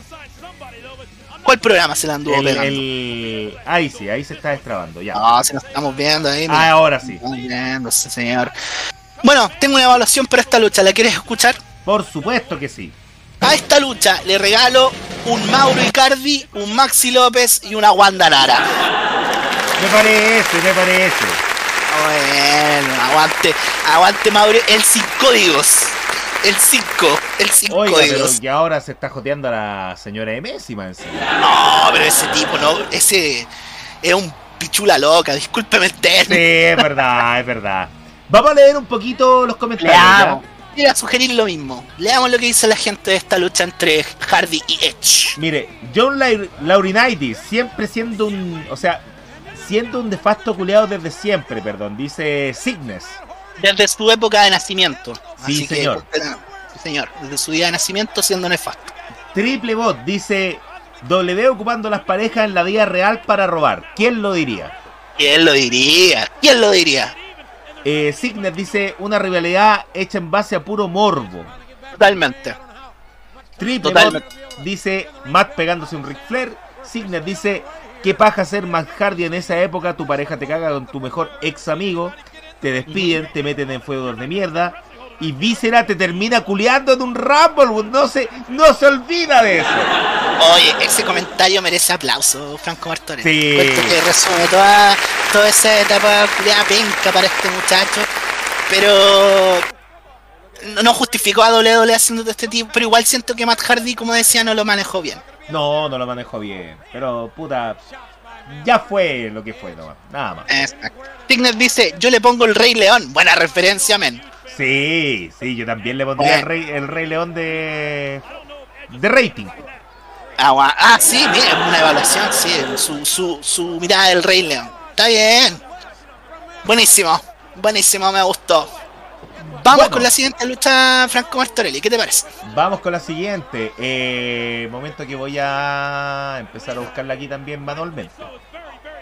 Dale, no se preocupe. Sí, yo. Los que estén escuchando, los que estén escuchando por Spotify se tienen que dar cuenta que aquí igual es, eh, estamos ya en directo también en Twitch, entonces no va a salir todo tan perfecto como, como solía salir. Pero igual va a salir bien. Yo le, yo le pongo ficha al editor del, del, del, del audio. Yo ahí Claro. me juego con mis fichitas. Ay, claro, no, no el que está haciendo en vivo, no, al, de la- al del audio posterior. no. Eh, no, el otro es un, un- un tipo ahí Ah. cobra medio barato. Oye, qué mal hablado esto. Ya. Ya estamos viendo en pantalla, estamos viendo la match promo, de hecho, para no tener que explicarla. Eddie Guerrero. Eddie Guerrero. Allá arriba, allá arriba. ¿Se acuerdan Ay, de qué eso, bueno. no? Sí, me acuerdo. Eddie Guerrero. Ya. Muy bien. Eddie Guerrero contra Rey Misterio. Gran lucha, o no diría gran lucha.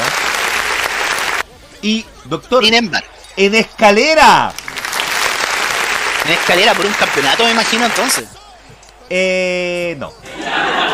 Por el Money in the Bank. Parecido porque hay un maletín, pero no.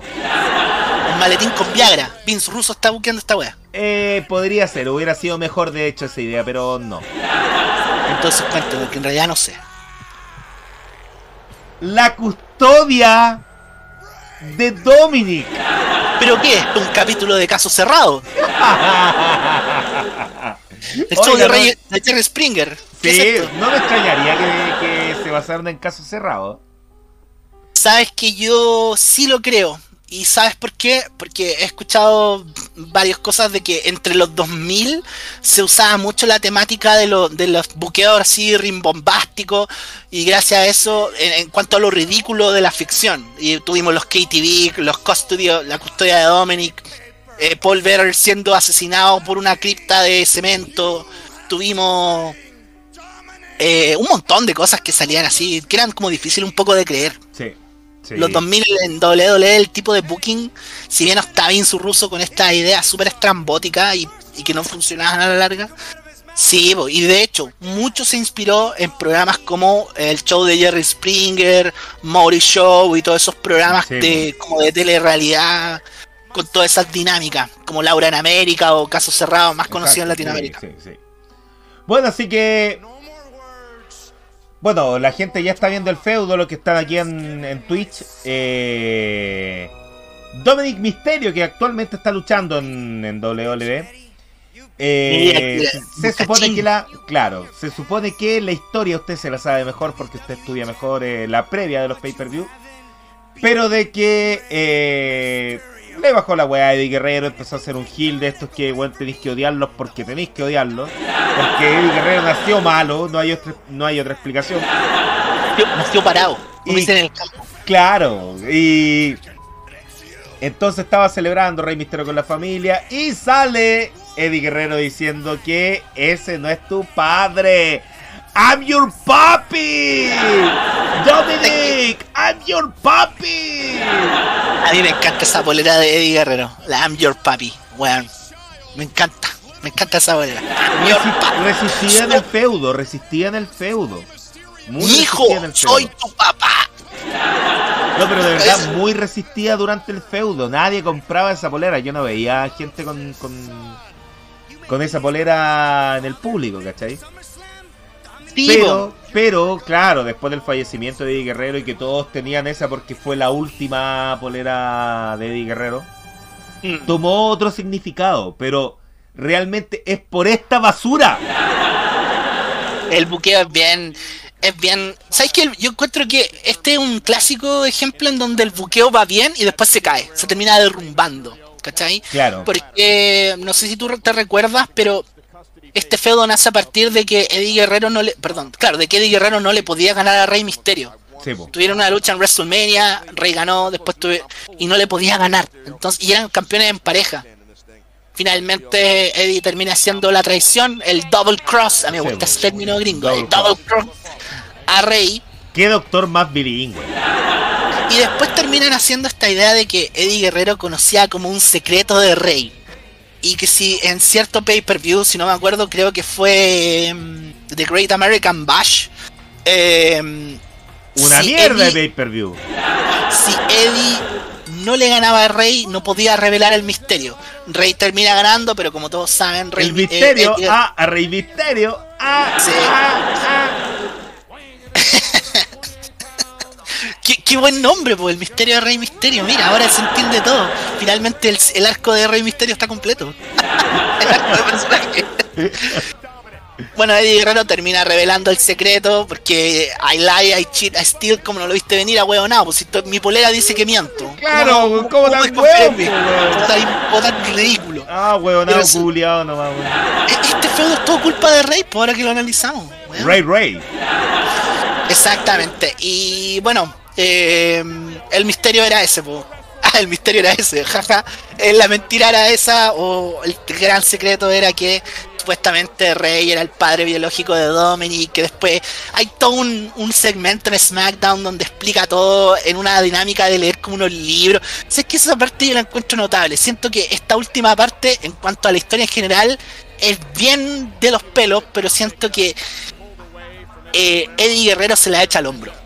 Se echa al hombro toda esta Sí. parte del, del feudo. Así que qué grande Eddie Guerrero, aplausos para él. Era, era un feudo muy mierda, pero al tener a dos grandes exponentes, puta.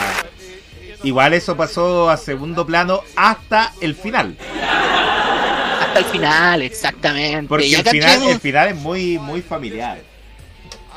el final es muy family friendly. Sí, es muy. Pero yo te diría que al nivel de la pequeña casa en la pradera. Grande la familia, claro, la pequeña casa en la pradera, claro. La, fa- la familia, la familia Ingalls. Sí, pues la dan después del Chavo del 8, sí me acuerdo. Sí, es muy, es muy lavada para un final feliz. Feliz, Sí, así que hablemos de esta lucha. ¿Qué tenemos que poner atención en esta lucha? ¿Qué nos puedes contar, Franco Martorell? Hablemos del match. Hablemos del match. Mira, ahí estamos viendo la entrada de Rey Misterio para los que están en Twitch. Eh, le hicieron como la cuestión para que saltara, pero a él nomás, ¿cachai? Como, como un costado. Porque viste que estaba saltando. Me gusta que en la lucha muestran mucho a Dominic, mucho video reacción. Yo lo, pero yo tuve la desgracia de verlo en, en, en español. Yo siempre ya en español. Ya. Oiga, pero. Eh, eh, eh, Hugo, Hugo. Eh, se esforzó en ser demasiado salamero. Es que él ya es salamero, pues en sí. Y Sí, cuando, pues, y cuando entonces trata de ser salamero más de lo que ya es, como que se, como que se anula. Mira, a ver, eh, pinceladas rápidas de, de la lucha, porque yo había puesto aquí Hold by Hold. No, hablemos de la lucha, de lo que nos pareció. Hay un momento en esta lucha que yo sé que usted lo va a decir, pero a mí me encanta. Oh, que tengo que buscarlo después. ¿ah? Ya, Mire, sí. aquí lo que me gusta es que, mira, parten discutiendo. eh, es que lo estoy colocando aquí para la, la gente que nos está viendo en Twitch. En vez de, en vez de comenzar tipo Edge con, con Matt Hardy, ¿cachai? Eh, puta, llegamos y nos estamos agarrando por el cabro chico, así que saquémonos la chucha. No, no fue así. Fue mucho de, de discusión, puta, porque... Imagínate, ya el contexto fuera real, te estás agarrando por tu hijo. Tú al comienzo como quedó claro, por cabro chico. Primero tratáis de tirar las chuchas que podís, pues, weón. Yo sería así, weón. Sí, pues, te defendí ahí y primero. Primero ah, calete ah, chuchas, weón. Nada weón. pacho- pachotero. Claro, y ahí el primero que pegue va a campo, weón. Sí, pues, pachotero, sí. Pero esta lucha es de escaleras, pues tiene esta dinámica también que. Que bueno, que. El, el- como en la, en la narrativa WWE, como que le favorece más a Rey, por ser, ¿no es cierto?, un luchador aéreo. Así que. Claro. Pero está este nerviosismo de. La Perder a tu tensión, hijo. la tensión. Claro, claro. Este feudo, amigo, es muy. es- Esta parte a mí no me gusta. Yo siento que el feudo venía bien, pero esta parte como que se cae. Sí. Gracias a Dios Eddie Guerrero como que se lo echa al hombro. Pero yo diría que sí, que decae, sin duda. Es que la... Qué locura, o sea, ¿en qué juzgado de familia te dicen, oiga, usted está peleando por la paternidad de su hijo? Ya, mire, esto lo vamos a decir en una lucha de escalera en SummerSlam. Mira, ¿dónde la ¿Qué clase de juez de familia es ese? Aquí con el nivel de la justicia chilena Ya había, No, ya sí, había, había una vieja el Sename ahí, po. había una señora del Sename, sí señor, ahí está. Ya, pues Ahí mira, está. entonces eh, ahí ya lanzaron a Rey a la escalera. Eddie Guerrero va a subir la escalera al ring y empiezan a jugar mucho con esto, con que ah puta yo subo, pero tienen que sorprender el luchador mexicano de alguna forma mexicana, pues weón, si está diciendo que todos están esperando pura weón mexicana. Claro, por la herencia la mexicana de ambos luchadores, exactamente. Entonces, por ejemplo, en este, que es el primer spot, eh, hace Rey Mysterio un eh, dropkick con springboard. Que le salió impe- impecable, impecable. Que lo va a ver ahora la gente de, de Twitch. Mira, bueno, impecable. De verdad se merece aplauso, güey. Y esto entradito en la lucha, ¿cachai? Sí, viste que, viste que hacían eso en la dirección de. Bueno, para los que están escuchando esto por Spotify, cada vez que Rey Misterio hacía un movimiento, mostraban a Dominic que se reía, que esbo- esbozaba una sonrisa. Y cuando Eddie Guerrero dominaba, lo mostraban y estaba tenso. con las capacidades actorales de un niño de 7 años. Así que también no, no esperen ahí un, no esperen ahí un, un- un rango de emociones No, de. para nada, para Claro. nada. Mira, Pero la una- cosa es que eh, por aquí más adelante hay una repetición de una llave que hizo muy bien Rey Misterio también. Eh, y muestran la repetición, o sea, muestran la reacción de Dominic. Que como que se rió, ¿cachai? Así como, ah, puta, la wea salió bacán. po. Sí, mi papá, Pero- mi papito está ganando. Dale, claro, papito. pero eh, eh, Hugo Sabinovich. ¿Qué Es que Hugo, hombre? Lo pusieron a pelear con su mamá, con mi No, mamá. No, pero llega y dice, mira, mira, estás gozando una risa porque el papá, el papá está venciendo al malvado de Eddie Guerrero. Pero mira, y, aparte como que le puso énfasis a, a la risa inocente de un niño. Es que, bueno, Yo voy a poner, yo voy a poner ¿Ya? repetición a esto, a esta, a, a este spot. muy peligroso. Yo Muy peligroso, bien- muy bien- peligroso. De hecho, eh, Eddie Guerrero como que lo, lo recibió solamente con el cuello. Sí, es cuando Rey hace el sentón con Springboard desde el ring hacia afuera. El West Coast Pop. Sí, eso. Exactamente. Pero como tú dices, Eddie Guerrero lo recibe con el Ahí cogote. está, ahí está, ahí está. Sí. Sí, Ah. una lesión de prohibir. Ahí está, mirá.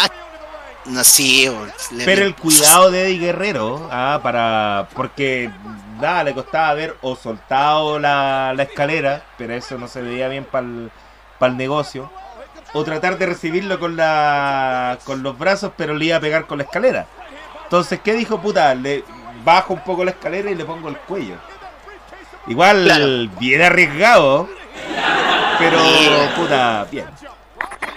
La cosa es que vamos a seguir viendo este tipo de cosas por mucho tiempo. Uno está dominando contra el otro, se sube la, la escalera y tratan de hacerlo como tratar de revertir la situación arriba de la escalera de las formas más llamativas posibles. De hecho, Exactamente.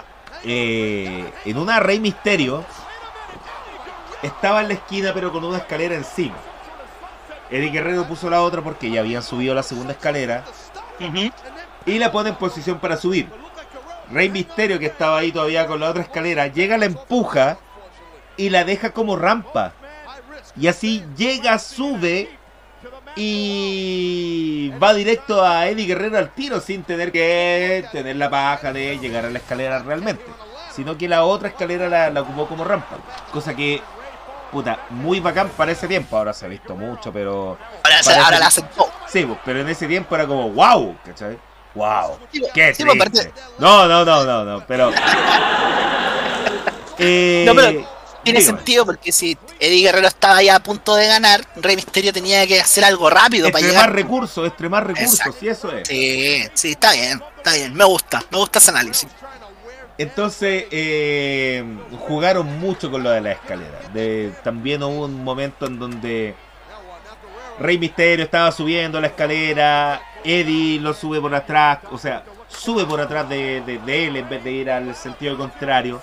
Lo sube con los hombros como para tirarlo para atrás, pero Rey Misterio revierte con una con un bombazo, pero con giro. Sí. ¿Se acuerda de eso? Fue tremendo, fue tremendo. ¿Cómo Sí. lo pudo hacer? Es que este Rey Misterio, igual yo lo encuentro. Esta época es la que más me gustaba Rey Misterio. Sí, a a mí pesar de este Yo, feudo, yo sí, que me Rey Misterio aquí. a pesar de este feudo que no era muy de mi devoción, pero debo decir que. Puta, aquí los muchachos igual se, se, se echaron todo esto al hombro. Y Mire, siento que. aquí hay un gran- forma- Un gran momento en la lucha. Que, que fue este como giro mortal con Springboard. Muy clásico de Guerrero. Eh, Claro, pero que siempre lo hacía así nomás. Aquí fue haciendo sándwich con la escalera a Rey Misterio. Aquí está la repetición, mire. Le hizo un sándwich, po, weón. Le hizo un feriado un día lunes. Le hizo un día lunes de- entre feriado, mira, ahí. Un sándwich. Y mire, la reacción de Dominic. Pero sí, esta lucha es eso. es- esta lucha es como un video reacción, así de, de los youtubers actuales. así, voy a video reaccionar a esto. Y Dominic ahí haciendo su carrera de youtuber. Muy lolo. Claro, la cosa es que, bueno, esta lucha siempre se desarrolla así. Lo importante es siempre tratar de que uno se suba a la escalera y el otro tiene que, que sacarlo de la forma más creativa posible. Porque Eh, claro, son, son mexicanos, entonces tienen que hacer cosas mexicanas, pero aquí se viene la parte... O sea, mexicano a trabajar ese, ese, ese. Mira, aquí se viene la parte. Rey Oh. Misterio ya estaba rendido, abajo, abajo de la escalera, de hecho. Eddie no le costaba nada llegar y sacar el, el maletín. Pero mire la inteligencia primero de Rey Misterio.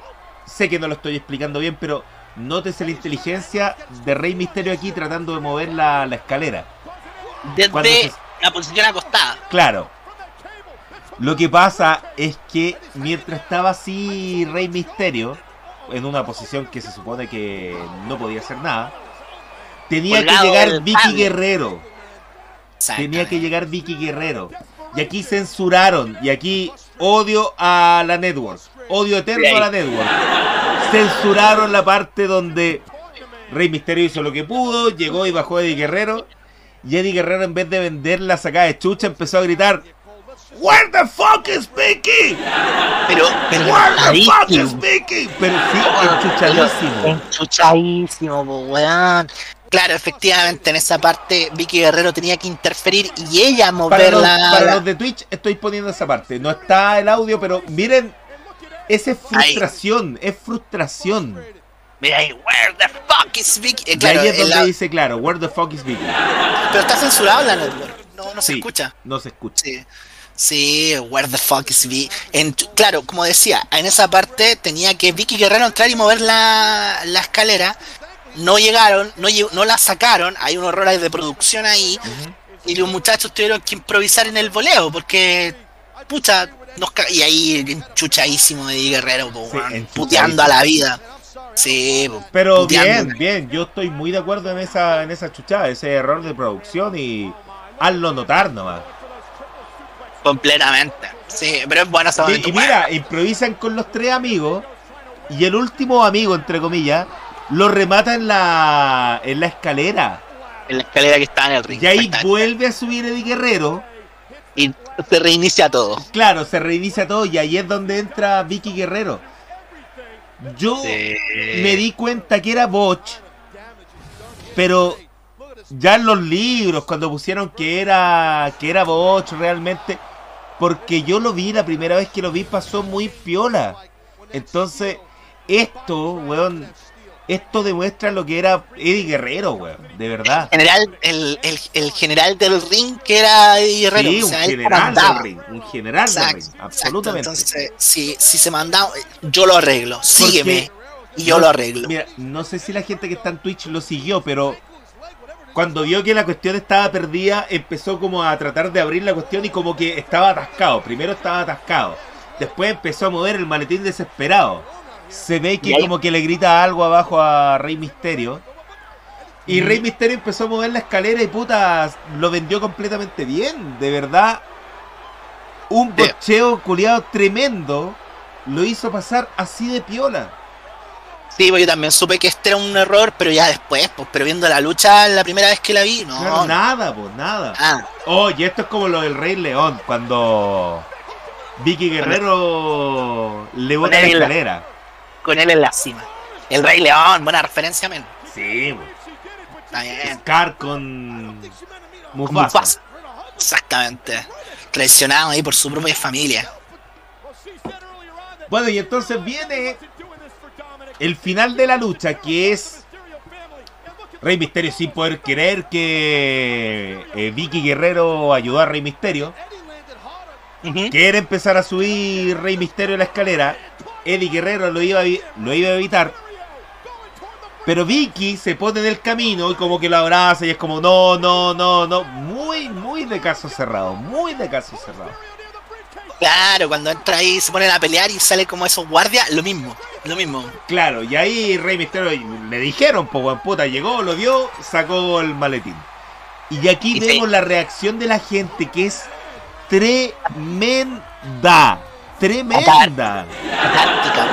¿Sabes que yo le doy No entienden que la weá es ficticia, sí? no, es que, es que don, don, don Pablo no entiende que esta weá es ficticia, no. Lo celebraron, pero de verdad como que le salvaron la vida al niño. Sí. ¿Dónde está la justicia cuando existe la lucha libre, pues? Sí. Así Lucha que... la lucha libre haciendo más justicia social que las funas. Sí, absolutamente. Aguante, la- aguante el wrestling, weón. Oye, ahí viene la, la, la mamá de, de Dominic. Y ahí es donde uno dice, puta. E igual al, al- al- a la mamá, al papá no le sacó nada. Se parece caleta a la mamá, sin duda. Mucho, sí, sí. Un final bien family friendly, una lucha bien buena con este botch que, no, que, que nos dimos cuenta después, con la pataleta de Eddie Guerrero.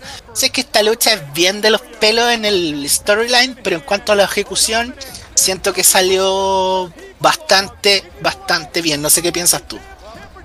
Sí, ¿sabéis qué? Es que, es que.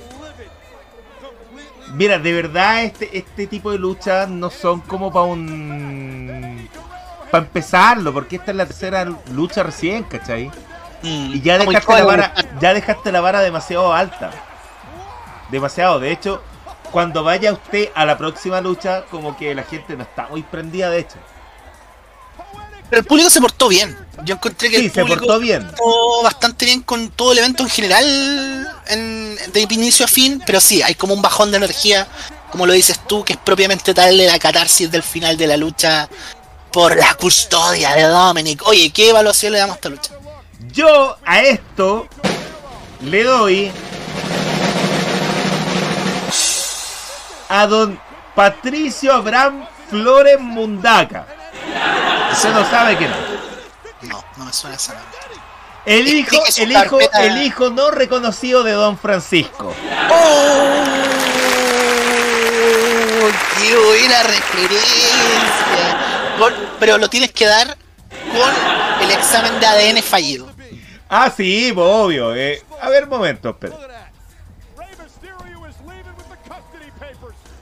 Dale. Eh, ya, aquí sí, porque tiene que ir con esta música.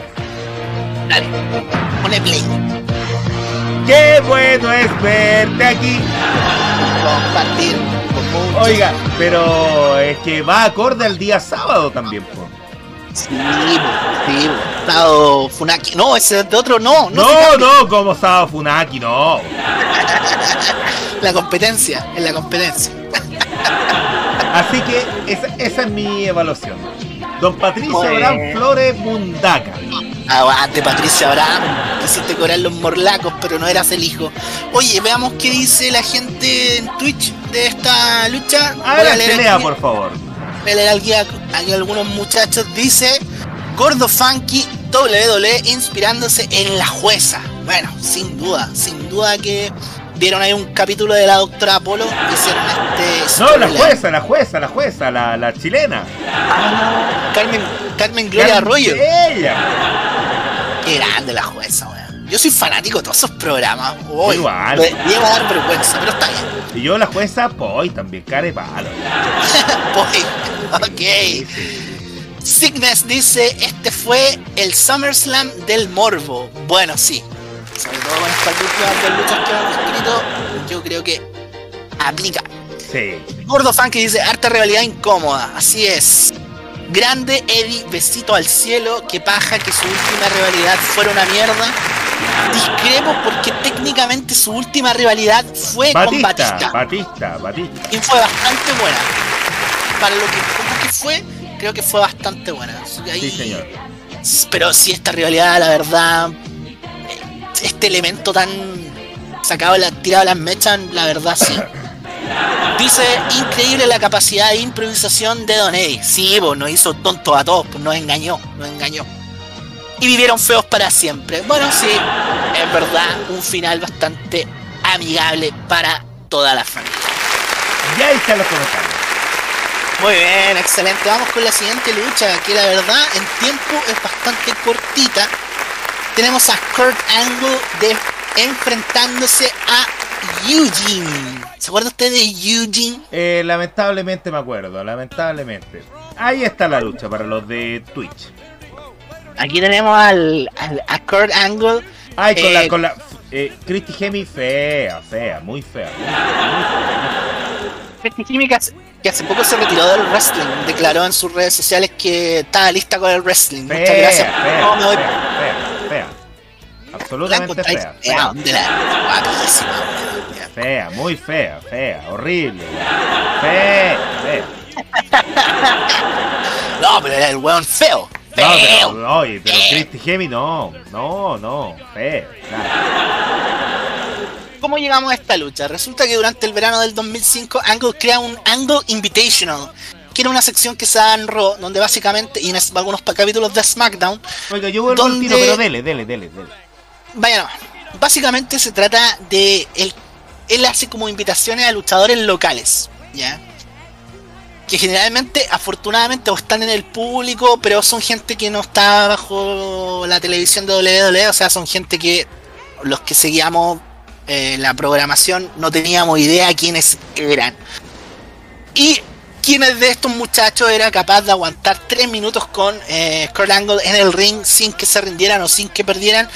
Estos se llamaban la gloriosa medalla de oro de Kurt Angle, la original, la ganada en Atlanta 96. O sea, si tú aguantabas tres minutos con él, te llevabas la medalla y si no, quedáis como pollo.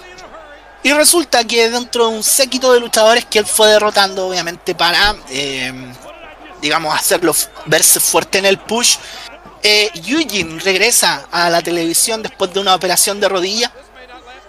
La, lo emparejan con Christy Hemme, que no sabían qué hacer con ella, básicamente. Y eh, en un capítulo de Raw resulta que Eugene es capaz de aguantar estos tres minutos y se lleva la medalla de oro. Y básicamente esta lucha es como una revancha para la oportunidad de Kurt Angle por su medalla olímpica. Claro. Esa es la historia, pero aquí hay un condimento interesante que tiene que ver con esta lucha, que es que el público pero pifea a Eugene, pero de, a- por arriba y por abajo, como dice Memo Bunke, por arriba y por abajo. Pero Realmente- merecido, merecido. Es que el personaje de Eugene ya está un poco gastado, porque yo encuentro que la mejor época de Eugene fue como el 2004. Y aquí ya el público ya como que, ah, ya está, ¿sabes que Ya no. Mejor para la casa. ¿Cachai? Entonces, Bueno, aquí está lucha... haciendo el codazo del pueblo. Sí, po, Bueno, no lo alcanzó a hacer, no lo alcanzó a hacer. No, porque le ponen, mira el lazo que le ponen en el puta la. Esta lucha se resume así, Angle es bastante agresivo al inicio y domina casi la totalidad de la lucha. Y Eugene, ¿no es cierto? Cuyo gimmick era robar movimientos de otros luchadores icónicos, Sí. ¿no es cierto? Intenta hacer este codazo del pueblo, pero no le sale, ya, el público lo abuchea a Eugene y grita por Kurt Angle todo el rato, ¿no es cierto? Dando vuelta a la tortilla en cuanto a quién es el babyface y el heel. Sí. Eh, claramente aquí la magia de Eugene ya, ya se había, digamos, difuminado. Eh, hay una serie de suplexes alemanes, ¿no es cierto? Amplio dominio de, dominio de Kurt, es muy poco lo que hace Eugene en cuanto a la ofensiva. Sin embargo, este logra sacarse así como muy del bolsillo un rock bottom, ¿no es cierto? Como decía, el gimmick de, de, de Eugene, robar los movimientos de otros luchadores como Chansung o como Mokujin del Tekken. Ahí, ¡Oh, Mokuyin! ¡Qué buena Grande. referencia! Moku- Mokujin en el Tekken 3 para Play 1. Gran personaje. Sí. No lo intenta el Angle Slam, pero Eugene aplica el Stone Cold Stunner. Bueno, el Stunner no, no, no es el Stone Cold Claro. Stunner. Una cuenta ha llegado, Eugene en eso aplica R1 y L1 para aplicar el Ankle Lock. Ahí aplicar el finisher a su propio rival. ¿no ¿Por qué? cierto? Porque podía. que podía, exactamente. Pero si es que Angle se lo saca así como si nada, y él aplica el Ankle Slam, y él aplica el Ankle Lock, se genera la sumisión, la, eh, eh, Eugene se rinde y la lucha queda ahí. Sé que esta lucha es bien de relleno. Yo toda esta dinámica de poner a Kurt Angle con Eugene, que lo veníamos viendo luchar con Shawn Michaels ese año, una buena lucha en WrestleMania. Sí, un buen rematch en Ben y lo parejan con Yujin, cierto que es mal premio para, para, el, para el Olímpico. Así que, bueno, y el público también lo hizo saber. Eso es bueno, cuando el público está molesto lo hace saber un poco con el booking. Así que, no, esa es la lucha. Tengo una evaluación. ¿La quiere escuchar o quiere dar sus comentarios sobre esto? Eh, puta, mi único comentario es que una mierda, nada más. Eh, la evaluación para esta lucha, una patada de Arturo Sangüesa, un sub-20 que le hizo un caño. Lo mismo, este Yujin le quitó la, la, la medalla, Corango le sacó la chucha, así que lo mismo. Sí, está bien, no merecía más. No merecía más, de verdad, una lucha completamente olvidable. Una batalla de Lucho Murri, entrenando en la U, pegándole a los juveniles. Oh, esa, esa vez. ¿Y le pegó a Pinilla o no? No, no le pegó a Pinilla, le pegó a otro. Pinilla fue golpeado.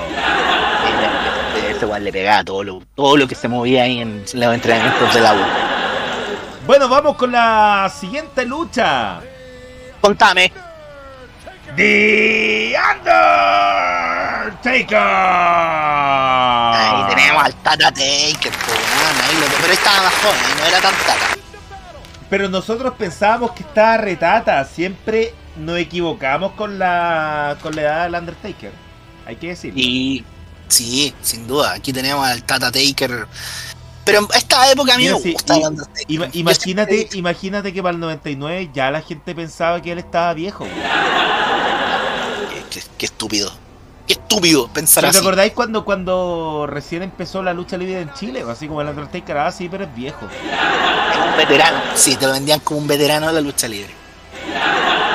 Pero puta, injustificado, pues si estaba joven, pues weón. No, hacían más weas que el resto, sin duda. Así que bueno, esta lucha single, piola, se supone que es piola porque es un feudo que se está arrastrando desde antes de WrestleMania. Así es. Esto es el Undertaker contra, me gusta como lo dice Michael Cole, Randy Orton. Porque, Orton. claro, weón se come todas las letras, weón. Igual se hace una, tra- una traqueotomía con la lengua cuando Sí, menciona. sí. Randy Orton. Sí, muy de, muy de los gringos esa de comerse la T con la R. Eh, Pero Randy Orton. Con Randy Orton. El Randy Orton más joven, más lolo. Oiga, a mí me impresionó que el Undertaker entrara primero. Siempre como que intimida al rival, entra lo último, ¿cachai? No, aquí entró primero. No, aquí, aquí metió Ginera. Dijo, ay, voy primero que tanta wea. Metió Ginera al hombre. Sí, bueno, que Gineta tenía de sobra el hombrón. No, no le podías decir que no. No le podías decir que no. Bueno, aquí viene la entrada de Randy Orton, pero lo vamos a saltar porque apremia el tiempo. Aquí estamos, mira. Los primeros 10 minutos de lucha fueron solamente combo. Aquí vemos un headlock por aquí, ¿cachai? De repente hacen alguna que otra llave, pero todo lo que vemos los primeros 10 minutos es combo. Combo, patada, combo, patada, combo, patada. No hay más Sí. variantes, no hay más variantes. Claro, uno pega un rato, el otro pega el otro, pero no hay más variantes. Sí, bueno, aparte que yo siento que la dinámica de este feudo es este, como, como lo nombramos, este, ve- este joven insolente ante la veteranía del Claro, Undertaker. claro. Y es que tenía el gimmick de asesino de leyendas todavía.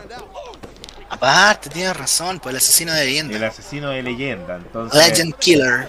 Gran gimmick, gran gimmick eh, en su tiempo. Ahora no resultaría. Le hicieron como un revival hace un par de años, pero no funcionó. O sea, probablemente funcionó, pero no al nivel del, del verdadero, del original. Claro. Así que bueno, eh, en un momento, Orton le hace un DDT a, al Undertaker. El Undertaker, en vez de sacudirse, pone el pie en la cuerda. Y aquí empiezan los problemas para el Undertaker. Porque aprovechando de que tenía el pie en la cuerda, Orton se para rápido y empieza a hacerle sentones al, a la rodilla, sobre todo, de, del Undertaker. Y Empieza a focalizar el ataque. Claro, y ahí empieza a lo que usted dijo, focalizar el ataque. Porque, obviamente, olió sangre, entonces no lo soltó más. Y Bueno, te tengo aquí, te tengo listo, pum. Como tiburón. Claro, como tiburón. Te tengo ahí. Siempre, siempre el castigo en la pierna. Siempre el castigo en la pierna y sobre todo en la rodilla. De hecho, Claro. como- de hecho, mira, le pusieron buena intensidad en ese momento, porque incluso el Undertaker, como que se desmayaba del dolor, dejaba las espaldas planas y le, le contaban el 1, 2, 3, pues, ¿cachai? Entonces se sacudía. Eh, Momentos que son muy, muy chicos, o sea, detalles que son muy chicos, perdón. Pero que Sí. puta importan mucho dentro de una lucha que, que como esta, que es más storytelling que, que lucha libre. Tipo, la narrativa está mucho más desplegada y cada movimiento tiene que ser un reflejo de ello. Claro. Y esta idea de focalizar el ataque, si bien es muy clásica, pero tiene que hacerse bien. po. A mí, por ejemplo, me pasa que no entiendo esas luchas, por ejemplo, donde focalizan el ataque en la pierna y de repente el luchador ya tiene la pierna buena. Pero, ¿por, qué? ¿Qué pasó? o también se da esa lucha de que focaliza el ataque en un lado, que un tipo que tiene un finisher de rendición, pero finalmente el finisher de rendición va por otro lado. O sea, le castigó la pierna, pero imagínate, el, el Le un candado al brazo. Claro, al brazo. Entonces, Claro, claro.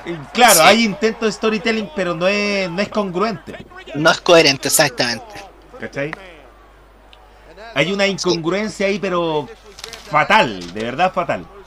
Sí, sí. No es que nosotros seamos así medio mañosos, pero, o sea, es uno más uno, yo encuentro. ¿Cómo vaya a focalizar el ataque al cuello y el finisher es como en la pierna? Claro. Bueno, aquí vemos que ya, ya se han sacado bastante la chucha.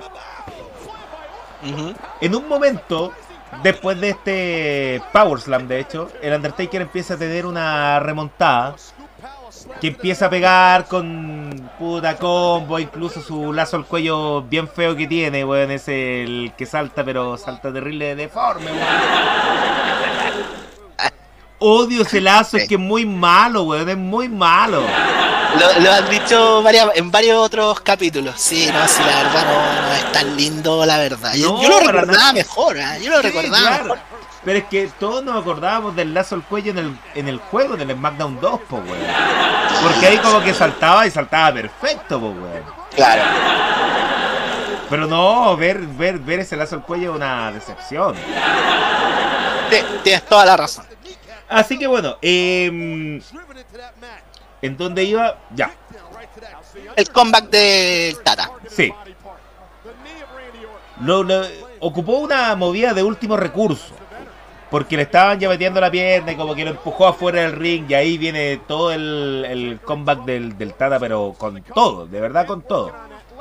Incluso con esa cuestión de que lo levanta al, esquinero, ¿cachai? Lo- le pega mientras él va corriendo y, y le pega el botazo.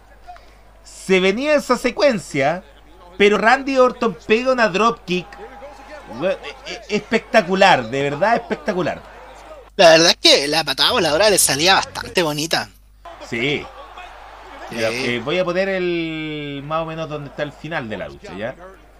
Vamos, vamos, Vamos, vamos, vamos, vamos. vamos, vamos, vamos. Entonces ya, mira, aquí se viene, por ejemplo, la Old School.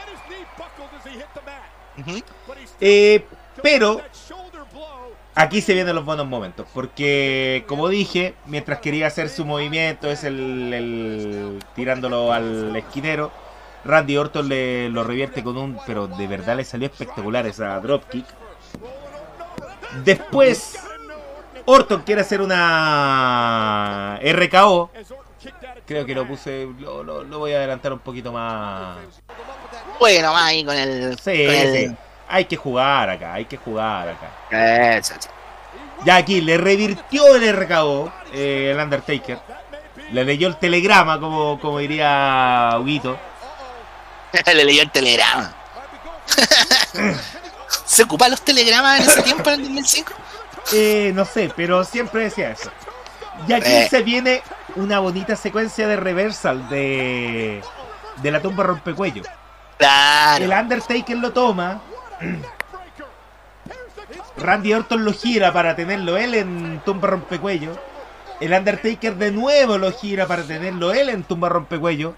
Y al final Orton se sale por el otro lado, por la espalda, y le hace un back-to-back breaker. Sí, sí.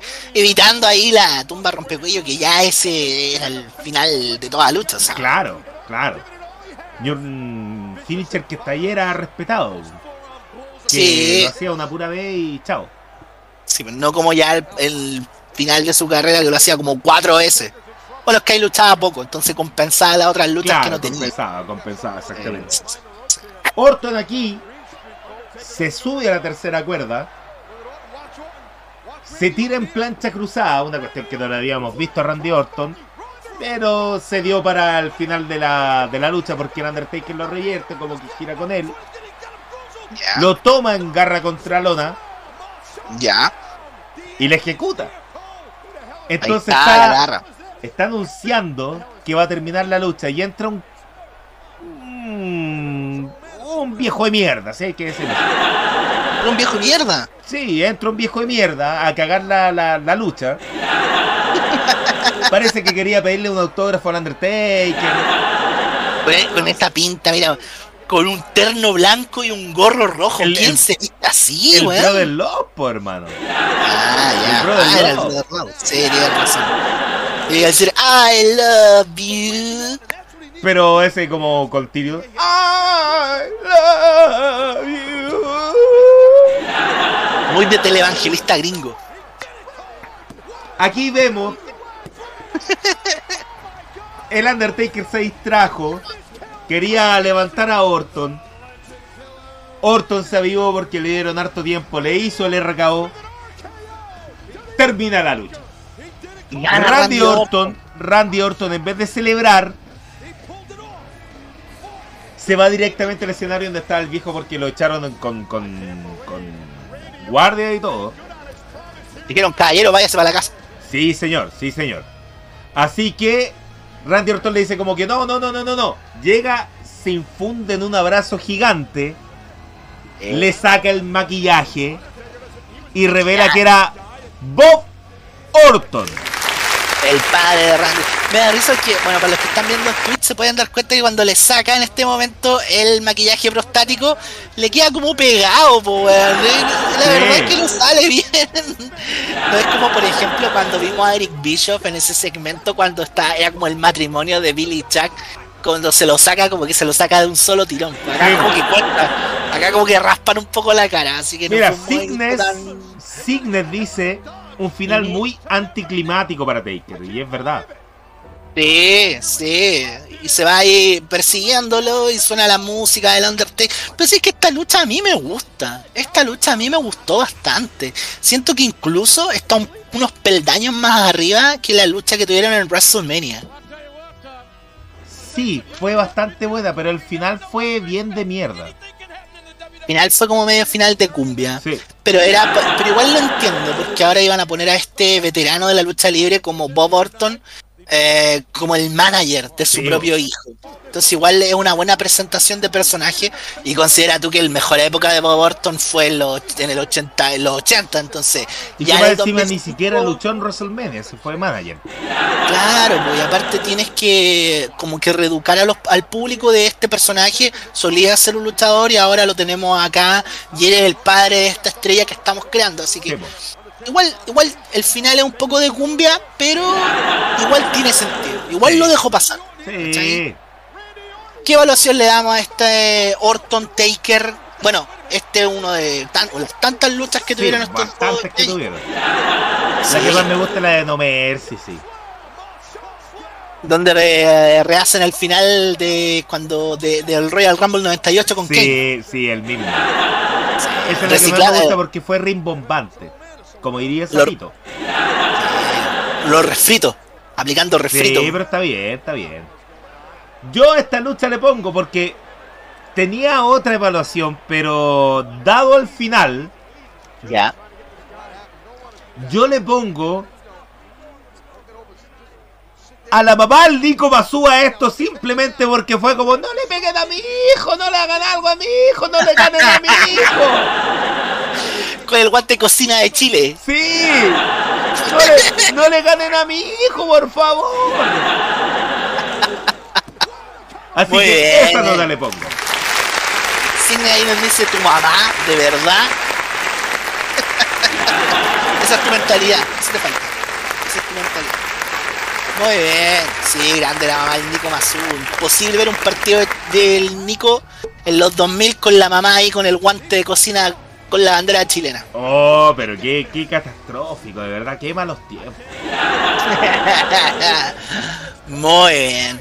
Eh, después de eso, no sé si hay un segmento o viene inmediatamente la lucha. Si me puedes ayudar ahí. Sí, vamos de inmediato. Eh, estamos viendo aquí eh, políticos en el evento.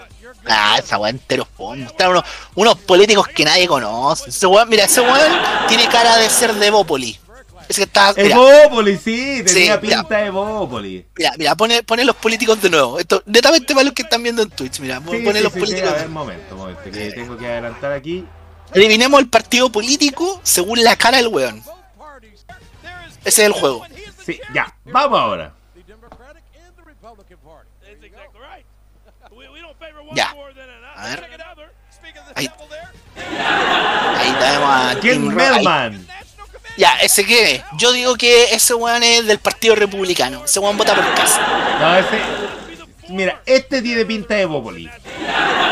Ese Opoli, mira. Ese weón lo veo votando por, por Sebastián Sichel en a ver, noviembre. deja, deja ver el otro, a ver. No, ese Udi, po, weón. Ese Udi, pero por la sonrisa. Y yo lo veo con el Sí. jingle de El cambio que tú esperas, el cambio de la Udi. Oye, qué buen jingle ese, weón. El Con esa voz, mejor. Esa voz rasposa, weón. El cambio que tú esperas, el cambio de la UDI. Signet dice, el segundo es Udi, el primero es DC. Ah, sí. El, igual, primero, ¿ah? el, primero, el primero igual tiene como cara de Rabinet, de un Jaime Rabinet. Oh, Sí, sí, sí. Mira, el primero, el, el último apellido tiene que ser Saldívar, sin duda. Oh, ¿sabe qué? Hay que ponerlo de nuevo porque tiene razón. Sí, vamos al bar, vamos al bar, mira. Eh. Está bien Signes, ahí atento al... Sí, muy al atento. guatón. Mire, mire, mire, mire. Eh, no, ese tiene cara de Woody, sí, sí, ese tiene cara de Woody. Pero el primero, según Signes, tiene cara de DC. Es el care de Cepo, care de Rabinet. Sí, mira ese cara de Saldívar. Ese weón vota por Janna Proboste en, en noviembre. Eh, y ese sí, ese, ese Udi Evopoli. Ese Udi o Evopoli, está por ahí. Está bien. Bu- buena jugada la que hicimos ahí, me gustó Sí, dinámica. buena, buena. Muy bien, vamos con la siguiente lucha.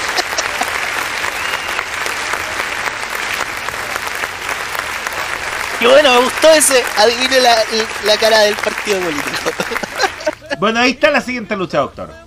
Ya, acá tenemos a estos muchachos. Lo que sigue es John Cena, quien era el campeón de la WWE, como lo podemos ver ahí en Twitch y para la gente que está escuchando, defiende el campeonato ante Chris Jericho. ¿Ya?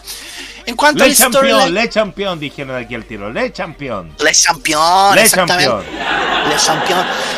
Eso sí, eh, Cena fue el primer luchador cambiado en el draft de ese año, ¿no es cierto? De hecho, me acuerdo que Chris Jericho lo presenta en su. Ahí lo podemos ver incluso en el recapping del feudo. Con esa Lo cara así como de. ¡Oh! No Exactamente. lo puedo creer. Video reacción, pues, exactamente. Cara de video de reacción de, de, de Ibai y de Auron Play. Mire lo de Gordo Funky, qué grande Jericho. Y sabe que es verdad. ¿Sabéis Eh, que WWE siempre lo trató para la batalla al combo? No le dieron los méritos necesarios. A pesar Sí, del, a pesar del, de ser el primer eh, campeón indiscutido, como que fue ahí y nada más. Sí, po. sí, fue como su, en la primera parte de Jericho en cuanto a los campeonatos más grandes o del main event o del main event, del escenario del main event, no. Pero en cuanto al midcard, cuando estaba de campeón intercontinental, es su mejor momento. Pero Ahora ya, sí, ese feudo con Batista, Shawn Michaels y Jericho, weón, increíble. ¿Cómo lo hicieron cruzar? No tenían cómo cruzar, pero lo hicieron cruzar, weón. eh, esa ya en la segunda etapa de Jericho en WWE cuando Sí. vuelve el 2007, claro. Sí. Pero aquí estamos en el final de la primera etapa. Eh, como decía, John Cena es presentado en un segmento del Highlight Reel como el primer draft, haciendo que el campeonato de la WWE deje de habitar en SmackDown para irse a Raw. Sí. Al principio ambos eran baby faces, eso es importante. Sin embargo, Jericho desarrolla ser de los profesionales en el kayfabe. Finalmente traiciona a John Cena para poder apoderarse del título. El feudo también este involucra mucho a Eric Bischoff, quien recordemos era el gerente general de Raw, quien se enemista inmediatamente con el campeón, ¿no es cierto?, con John Cena, lo que genera como una alianza entre Bischoff y eh, Jericho. Sí. ¿Ya? Y con eso llegamos a la lucha. Mira, aquí hay dos cosas que quiero destacar antes de decir como qué es lo que pasa en la lucha. La primera es que John Cena es bien tieso en el ring, siempre lo fue, pero aquí es como lo más, la etapa más tiesa de él. ¿ya? Yo todavía me acuerdo cuando pegaba unos combos y como que los pies se le doblaban para adentro. O sea, a lo mejor son weas que Oh, yo- de veras, claro, sí. Son weas muy técnicas, pero que igual es verdad, po. Sí, po. pero era muy clunky, como dicen los los Ah, claro. No, el weón- pavo real. Entonces, eh, eso por un lado. Y segundo es que ya aquí el público, a pesar de que John Cena lleva un par de meses siendo campeón, ya como que lo empieza un poco a, a no tolerar. Lo que viene a ser toda esta anti-Cena movement que viene como a marcar casi toda su carrera, ¿no? Ah. ¿Cachai? Entonces, yo siento que acá ya la gente como que, pucha, este John Cena la verdad no lo queremos tanto como lo solíamos querer ahora. Eso por lo menos en el público de, de, de este SummerSlam. Ajá. Bueno, con respecto al match, eh, como lo decía, en la entrada de Cena se escuchan pifias, se escuchan subabucheos locos por aquí y por allá, pero igual estamos lejos de la dinámica anti-Cena que todos conocemos, pues del Let's Go Cena, Cena Sucks. No, esto todavía quedan años para eso, pero, pero, pero esto es como el inicio de todo eso, creo yo. Aquí es donde la génesis de todo eso parte. Eh, Jericho domina al inicio Cena con movimientos muy técnicos, y lo cual empieza como a marcar un poco la historia de la lucha, que tiene que ver con el desarrollo de que Chris Jericho es este como veterano, este como veterano, ring, eh, como Ring lo dijimos, general. claro, general del ring, que hace y deshace, que tiene toda esta espalda luchística de haber luchado en WCW, en en Japón, en Europa. Mientras que este John Cena es un muchacho que, si bien es el campeón, es como el inexperto. ¿Cachai? Eh, Eso siento yo como que es la historia de la lucha, que, que, que esta es como una prueba grande para John Cena como campeón. Siento que de todos los retadores que tuvo en este tiempo, este es como el más serio. Porque tuvo esa lucha con JBL, que es más, es, es más una película de terror que una lucha en general en Judgment Sí. Day. Y, y siento que este es como el primer rival serio, como seria amenaza al campeonato de John Cena. Sí. Entonces, lo cual me gusta mucho y obviamente esto lo plasman, digamos, dentro de la historia de la lucha. ¿Ya?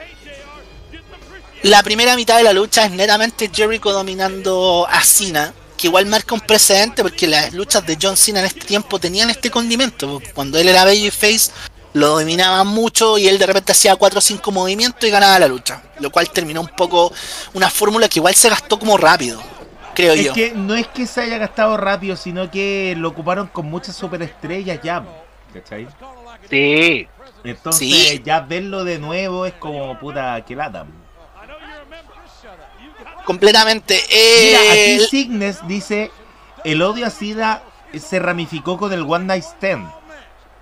Y yo estoy muy de acuerdo. Y ahí es cuando ya quedamos expuestos a todo esto. Pero, pero en este tiempo como que todo ese movimiento se está como gestando. Claro.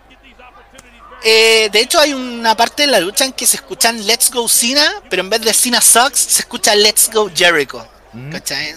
Sería como otra dinámica al, al clásico cántico que nosotros conocemos hasta el día de hoy. Claro. Ya. Puta, Jericho domina, Cena logra hacer un comeback, pero como decía, este John Cena es muy poco prolijo.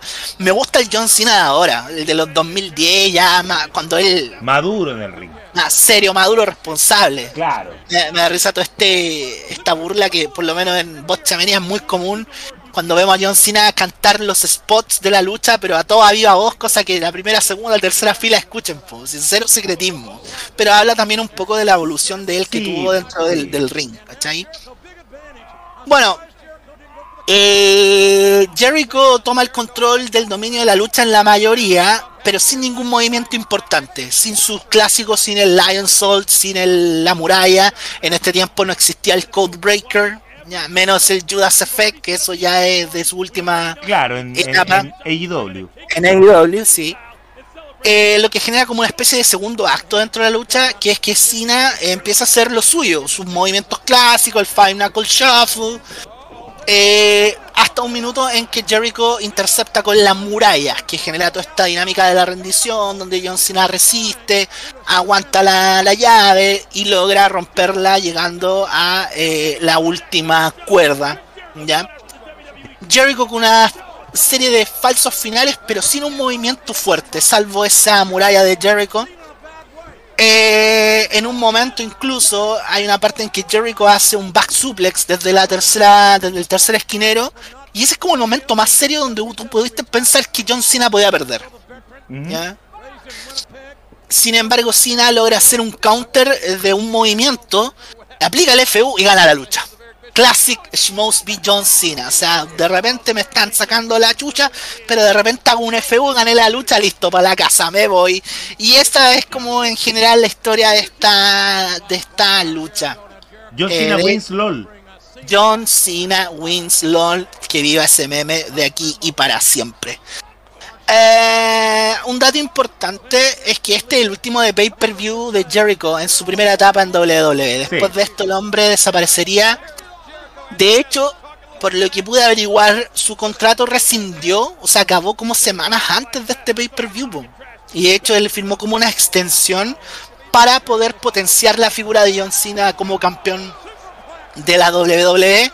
De hecho, en el Raw siguiente a este SummerSlam lucharía en un famoso eh, una lucha donde si él ganaba, obviamente se convertía en el campeón de WWE, pero si perdía era despedido. Yo me acuerdo de sacaron, esa, yo me acuerdo de esa. y lo sacaron como entre onda, tengo guardias. tres hijos, tengo tres hijos, no me pueden despedir. Sí, sí. Que tiene que ver también con esta mentalidad old school de los luchadores más viejos, que es que si te vayas a retirar, te retiráis perdiendo. Eh, ah, perdón, doctor. Eh, es que pensaba que tenía remate lo suyo. Eh, pucha, sí, pues, sí. Es como la ley del luchador, se retira perdiendo. Te retira mirando las luces hacia arriba, exactamente. Eh, parte perdiendo porque no hay luchador que parta ganando. Parte perdiendo en su carrera y termina perdiendo. Muere perdiendo, exactamente. Jericho en su segundo libro indicaría que la razón de por qué se fue de WWE en este tiempo era porque ya no se sentía muy útil para la empresa. Y tiene que ver un poco con lo que tú decías, que este Chris Jericho en su primera etapa, como que no lo valoraron tanto como si lo hicieron después. Y la otra razón es porque también quería focalizarse en la carrera musical de su banda Fossil. Así que aquí el hombre dijo, sabes que este no es mi momento, mejor me voy para mi casa.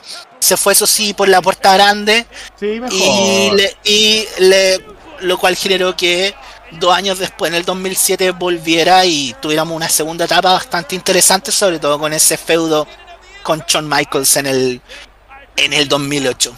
Por ese sentido, por ese sentido, yo esta lucha, por, por todo esto que acabo de explicar, le doy el gracias totales de Gustavo Cerati en su último concierto en la primera separación de Soda. Ah. Le doy el gracias totales, sin duda. El hombre hizo la pega, dejó bien al campeón, lo hizo ver bien y Él dijo, tampoco se fue mal. exacto, así que... Y después la banda volvió, así que hago como un paralelo con, con, con este Chris Jericho. Exactamente. Eh, doctor, ¿usted podría por favor leer los comentarios que hay acá? Sí, sin duda. Eh, como decía Signes, el odio de Cena se ramificó con el One Night Stand 2006. Después dice, creo yo, que claramente es una palabra que yo digo mucho. Bien, Signes ahí, atento ahí a, la- a, la- a, la- A la a las manías lingüísticas de los cocapitanes. Aguante Jericho en peinado de señora. Muy bien. ¿Verdad? Que se cortó el pelo y tenía ese como corte de, de cajera de supermercado. Claro, oh, 90. cajera de supermercado, sí. Sí, sí, sí, sí, verdad que se había cortado ese melena rubia que le conocimos siempre. Muy bien. Eh, Signet dice, yo en ese tiempo lo odiaba. Eh, ah, no, espera, Gordo Funky dice, siendo pendejo fan de Cena pensé que acá perdía. Y Signet dice, yo en ese tiempo lo odiaba. Ya más viejo lo empecé a bancar. Bueno, como todo. A mí Sí, también me pasó. todo, que a mí también me No. pasó. Yo No creo que culpo. todos odiamos a Cena en algún momento. Sí, sí, po, sí, po. Eh, me gustaba la entrada de Jericho en ese tiempo. En el conteo en la pantalla llegaba a dos. Mira, qué buen detalle ese, ¿no? Ah, no- sí, pues no- llegaba a dos, pero porque al lado tenía. Eh, Y2J. Sí, pues. Entonces Sí. cuando llegaba a dos era como ya, pues Y2J. Listo. Oye, hablando, hablando de eso, ¿te gustaba esta escenografía de SummerSlam? Ya a mí me No, gustaba. no. A mí me gustaba ese semicírculo, weón. No, a mí no, bueno, lo encontraba feo. Lo encontraba feo, que Sí. a mí me gustaba. Pero eso, lo Sí. encontraba feo, no, no puedo decir nada más antiestético, no, feo nomás. Buen feo. Buen feo. feo. Buen feo, buen fuma. Muy bien. Eh, Muy bien. Oiga, yo voy al baño Sí. y me toca a mí la lucha, así que si puede leer por favor a la gente que está en Twitch o si Sí, puede interactuar con ellos. Sí, aquí tenemos a Signes que dice, en todo caso, más lindo que la cagada del LED Blue que usan ahora. Mira, ¿sabéis que nosotros hemos hablado de eso en varios programas? De que nosotros encontrábamos que, que la escenografía de la época Attitude o de la era como previa a la que actualmente vivimos era todo un concepto. Tuvimos escenografías súper bacanes y que, y que al mismo tiempo como que le daban una cierta estética. Pero ahora como todo se hace con una pantalla LED, de hecho el último WrestleMania que fue con el público lleno en, en, eh, creo que fue el del 2019 ese que yo no podía creer que habían puesto una pantalla gigante y esa era la escenografía o sea lo encontré la weá más floja del universo Puta, pero Esta weá- pantalla gigante por último. igual lo encuentro flojo no sé bueno quizás nosotros somos más de valorar esto estas escenografías La escenografía única. Sí, a mí me gustaba la de Armageddon, que tenían como unos autos dados vueltas y unos tarros de, de petróleo. Ese me gustaba a mí, como Ya, muy post-apocalíptico. Claro, el. ¿Cómo se podría decir? El. Como bien roñoso ya a final de año, weón, apenas estáis llegando. Puta Armageddon, los autos dados vueltas. Sí, tipo. Eh, Gordo Funky dice: el escenario de SummerSlam 2008 es la cagada. ¿Cuál era ese? No me acuerdo. No, yo tampoco. De- ¿Sabes qué? Me voy a dar el lujo, Guru Guru, lo voy a buscar. Y yo por mientras entonces voy con la siguiente lucha que ya los que están en Twitch están viendo las imágenes del match promo. Es JBL contra Batista por el World Heavyweight Championship. Aquí lo encontré, ese que tenía estética de cine. De un cine antiguo. Ah, ya sí me acuerdo, sí, bien bueno. Sí, está, está bonito, sí.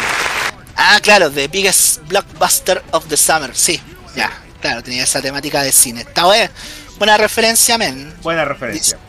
Pero Ahí aquí está, estamos pues. entonces eh, World Heavyweight Championship. Aquí Batista recién había sido drafteado a, a SmackDown. De Grande hecho, Batista. SmackDown se había quedado sin campeón. Y habían hecho una lucha para definir al SmackDown Champion. ¿Se acuerda? Sí, sí me acuerdo. Y, que había ganado, había ganado JBL. Era una cuatro esquinas, parece. No, era, una lucha de 6, porque mira, estaba Benoit, Booker T, JBL, estaba Mohamed Hassan, Ya. estaba... Y habían ingresado a Christian, que era el último draft pick de Raw SmackDown. Creo que por ahí era. No estoy seguro. tendría Ya, que pero la cosa es que esa lucha la ganó. Esa lucha la ganó JBL. Y. Ah. Viejo bully. Claro, Teddy Long entra, entra con un título, pero tapado. Y dice: Felicitaciones, ganaste, pero no hay campeonato de SmackDown. Y le dice que porque no es necesario, ya que el último draft de, de SmackDown, el campeón Batista. Aguanta, Batista, weón. A mí, yo soy, yo me he dado cuenta que me he hecho fan de Batista en el último y Yo no lo valoraba siempre- tanto. Yo siempre fui fan de Batista, siempre, siempre, siempre. Aguante, Batista. Mira Sí. ahí la entrada con los famosos billetes con la cara de JBL, que lo hicieron varias veces, ¿eh? Sí, lo hicieron varias veces. Sí. De hecho, este es como una réplica de WrestleMania cuando se enfrentó precisamente a John Cena. Exactamente. Gordo Fan que dice, Teddy Long, perfecto, no había pizza. Mire, a ver, lea un poquito los comentarios, doctor, porque hay varios que están bien sabrosones, ¿ah? Sí, pues ahí dicen los muchachos que efectivamente el, el- el- como hablábamos del escenario de SummerSlam, el del 2008 emulaba una entrada de cine, sí me acuerdo. Ahora lo vi una foto y sí, Pero, pero lea el otro de ¿Y Gordo de ahí? Funky, el, el JBL Mama qué. dice me mató a la coyoma. Pero por favor, ¿no? ¿cómo voy a hacer leer estas cosas en televisión? Lo único que me falta es leer un saludo desde la comunidad de Lomas Turbas. Eh, claro, eh, A los Cecilia Boloco. eh, el, el sapito. El sapito. Signer dice de la escuela del equipo ganador, repite del 4-4-2. Bueno, ahí, a lo Nelson Acosta ahí jugando. Pero bien, yo defiendo esa formación, siempre. Eh, sí, aguanta el 4-4-2. Sí, con No. dos atacantes. Sí, tres atacantes sobrevalorados. Sí, muy sobrevalorado. Muy europeo. Oye, hay un detalle acá, no sé si tú lo vas a mencionar, o quizás yo me estoy adelantando. Mm. Pero Batista acá el Hometown Hero porque están en su casa Sí, Washington sí, DC. eso es lo que le iba a decir también. Y de hecho, como, como buen Hometown Hero, puta, le cagaron la presentación. Es un maricón, weón. ¿Cómo le hacen eso Siempre lo hacen, ¿no? Pero siempre lo hacen para los, para los que regresan a casa. Al glorioso David Bautista. Sí, pues. Así que bueno, eh, aquí como se ve, Batista estaba haciendo su entrada, pero lo interrumpieron. Batista que estaba con todo su, su hype en el mejor momento, obviamente no vendió eso y empezó a pegar al tiro. Eh, aquí la primera parte es puro combo, puro combo, porque si ya vemos que está luchando en el escenario, es solamente combo, combo iba, combo venía. Eh, Muy, muy como el flaco, muy como el flaco. Como iban, como venían. Gordo Funky dice, ¿esta lucha es Carjor? Esta lucha es No Holds Barred, que es lo mismo que Carhor, que es lo mismo que Street Fighter. Lo hemos hablado, lo hemos hablado. ¿Cuál es la diferencia entre una y otra? Casi nada. Pero yo le Casi di la diferencia. ¿Se acuerda la diferencia entre una hardcore con el resto? Sí, sí, mire, igual confío en sus conocimientos, pero igual el dato está como ahí entre la línea y lo incomprobable. ¿eh? No, pues si el hardcore eh, fall- eh, más Fall Cause Anywhere, po. El Ya. resto no, po. Hay que planchar en el ring igual. Ah, ya.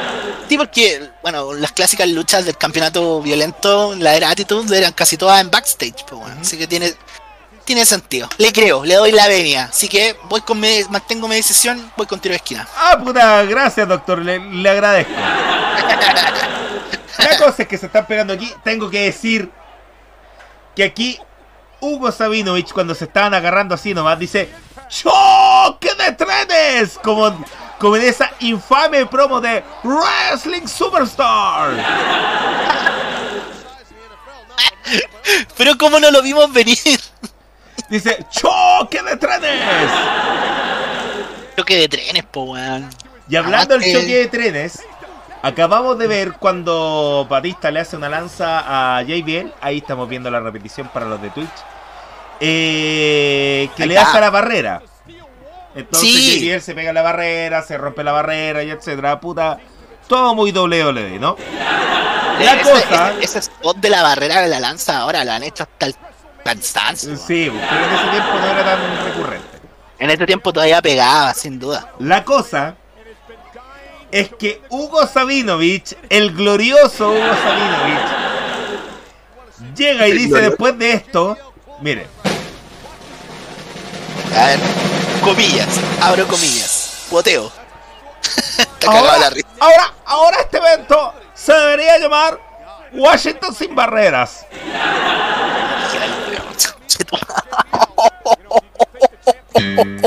Ponga el final de Seinfeld ahí, por favor. Sí, ahí lo puse, ahí lo puse, ahí lo puse.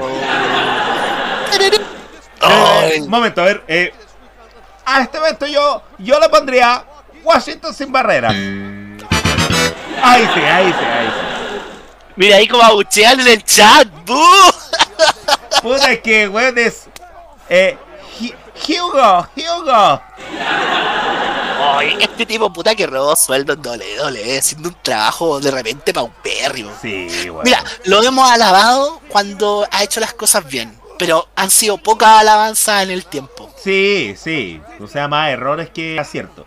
Sí, sin duda. La sin cosa duda. es que- Bueno, aquí volvemos a la lucha. eh, después JBL empezó a tomar control del momento y le sacó el cinturón. No sé cómo, fue como muy inmediato. Es como cuando en los monitos, los monos se sacan los, los calzoncillos, pero por arriba. No sé si hay cachado. A los Zulander. Sí. Entonces, así mismo llegó y le, le quitó el cinturón al weón que toca la campana. Mira, weón, acoso laboral. Esa Y le, empe- le empezó a pegar a Batista, weón, con la, con la correa, weón. Y ahí, para los que están en Twitch, eh, lo está ahorcando también. Oye, buen bronceado de JBL, ¿ah? Ese estuvo, se quedó dos horas en la cama ahí del solario. Oiga, sí, es como la, la- las minas de Destino Final 3, po, weón. Gordo Funky dice, let's go Hugo, Hugo sucks. Yo creo que Hugo sucks, solamente Gordo Funky. Sí, Hugo Sox, Hugo Hugo sucks. Alguien le va a hacer llevar esta transmisión al canal de, de, de Hugo Sabinovich y nos va a funar. Es lo más probable. Probable. Y nos va a dar No. más rating, sí, eso es lo importante. Sí, va a la publicidad, este todavía sigue siendo publicidad. Sí, obvio, obvio. Ya, la cosa es que en un momento JBL se descuida. eh, porque bueno, eh, Batista contrarrestó. JBL suelta la correa y empieza puro correazo también. JBL, o sea, perdón, eh, Batista empezó a tomar la venganza. Eh, ah, había revertido con back suplex. Eso tenía que, remarcar. No lo había hecho antes, perdón. Uh, mira lo que pasó ahí, vino el... Ah, sí, eso quería mencionar. Eh, llamativo a esta altura la lucha que haga el, la reata. Muy temprano en la lucha. Muy sí, po. temprano en la lucha, pero eh, eso es un buen storytelling porque quiere decir que se vio desesperado JBL puta a los 5 minutos de lucha, ¿cachai? O menos. Claro. Claro, este El- JBL que durante el 2004 lo vimos muy desesperado en casi todas sus luchas porque tenía este personaje que tenía que mantener el título a toda costa. Exacto, y si bien aquí ya no tenía el título, eh, Mm. era como el más próximo campeón que uno podía ver. Claro, Incluso opacando figuras como Eddie Guerrero mismo, ¿cachai? Sí, es que era un buen heel, más allá- a mí, heel. yo, yo he manifestado mi odio por JBL en- más que nada por la persona, pero como luchador, como villano, sí, lo quiero en mi roster, dámelo para hacer varios main events y ganar platita todos juntos. Eh, ya. Que estaba echando a pigatita la Puxi, perdón, es que quería hacer Oh, pipicito, parece. Y el Pipi Room. Pipi Room, exactamente. Entonces, aquí JBL sube eh, la parte superior de la escalera metálica, eh, arriba del ring. Le iba a hacer su finisher, cosa que aquí ya vieron lo- los de Twitch. eh, le iba a hacer su finisher, es el del bombazo en vez de la reata. A mí me gustaba eso, me gustaba eso que hacía como el ademán que tenía un puro y se lo apagaba la espalda. Mi, mi hermano, a- mi hermano siempre jugaba con JBL en el SmackDown. Y entonces cuando me hacía el finisher me decía, toma, pitito. O sea, era, era su era su finisher, pero para decirlo siempre, para sacarme pica. Así como, toma, culeado, te comiste el finisher. Pitito. Está buena, está buena esa, la voy a empezar a ocupar en mi vida. Pitito. Pero de verdad, siempre me decía esa cuestión y como apagaba el puro en la, en la espalda del tipo. Pitito. La cosa es que le hace el. El Batista, Bon Batista, porque había. Había despabilado justo. Ahí lo vemos, haciendo el bombazo Batista Bomb. Y ya era momento para cubrirse, ya le hiciste el finisher. Pero se acordó que era una no holds y mira, mira muy fijo a JBL. Después empieza a mirar al público. Y el público así como, mátalo, mátalo. Sí, este JBL lo queremos, ya no lo queremos más, por favor. No, claro, entonces la gente quería que mataran a JBL. Y entonces lo que hace Batista, en vez de cubrirlo, le repite la dosis, le hace el bombazo, pero ahora le hace un estilo jackknife. Porque el bombazo Ah. Batista es caer con, con las piernas. Pero le de hace un jackknife, pero encima de, de la escalera que me parece Oh, notable. un aplauso. Y cubre lo macho. 1, 2, 3 y ganó Batista. Grande, Dave David Bautista, lo más grande. Me, me, ay, ¿Sabes que esta lucha me gusta más que otras luchas que tuvieron estos dos en el tiempo? Esta me gusta porque es cortita, precisa y tiene los elementos de- así, nada más y nada menos. Así como que no necesitaba nada más y nada, y yo no lo hubiese agregado ni quitado nada Yo esta tengo, lucha. yo así- tengo mi, mi, mi parte contraria con eso, doctor. A ver, Pero mire, antes que todo quiero destacar que en el primer Batista Bomb, Hugo, para darle más dramatismo, así como le dice, vamos Batista, vamos, cúbrelo, cúbrelo. ah, estaba echando Pero voy, claro, voy, voy, voy, le estaba echando porras. estaba echando porras. Sí, después, después de la primera fue como. Pero era como. No hagas lo que estás pensando, Batista, por favor. ¡Cóbralo! ¡Vamos, Batista! ¡Cóbralo, cóbralo! Oye, pero este Hugo Sabino, ¿viste? Y lo segundo que quiero destacar ¿Mm? es que. Usted tiene toda la razón, doctor, en, en decir lo que dijo. Pero. Yo no puedo quedar conforme porque esto es una. No holds bar. Ah, tú esperabas más.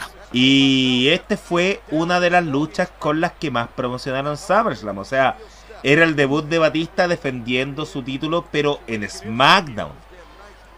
Y era un pay-per-view importante era como un pay-per-view demasiado importante, demasiado importante, que es SummerSlam. Que se podría decir que es el segundo WrestleMania y no estoy exagerando para nada. Tienes toda la razón.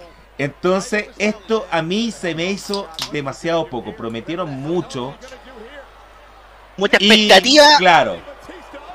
Entonces lo dice- que, lo que dice usted, doctor, es cierto. Claro, es verdad que, que, puta, dentro de la rivalidad que tuvieron, esta fue la mejor lucha. Pero las otras no tuvieron estipulaciones, esta sí.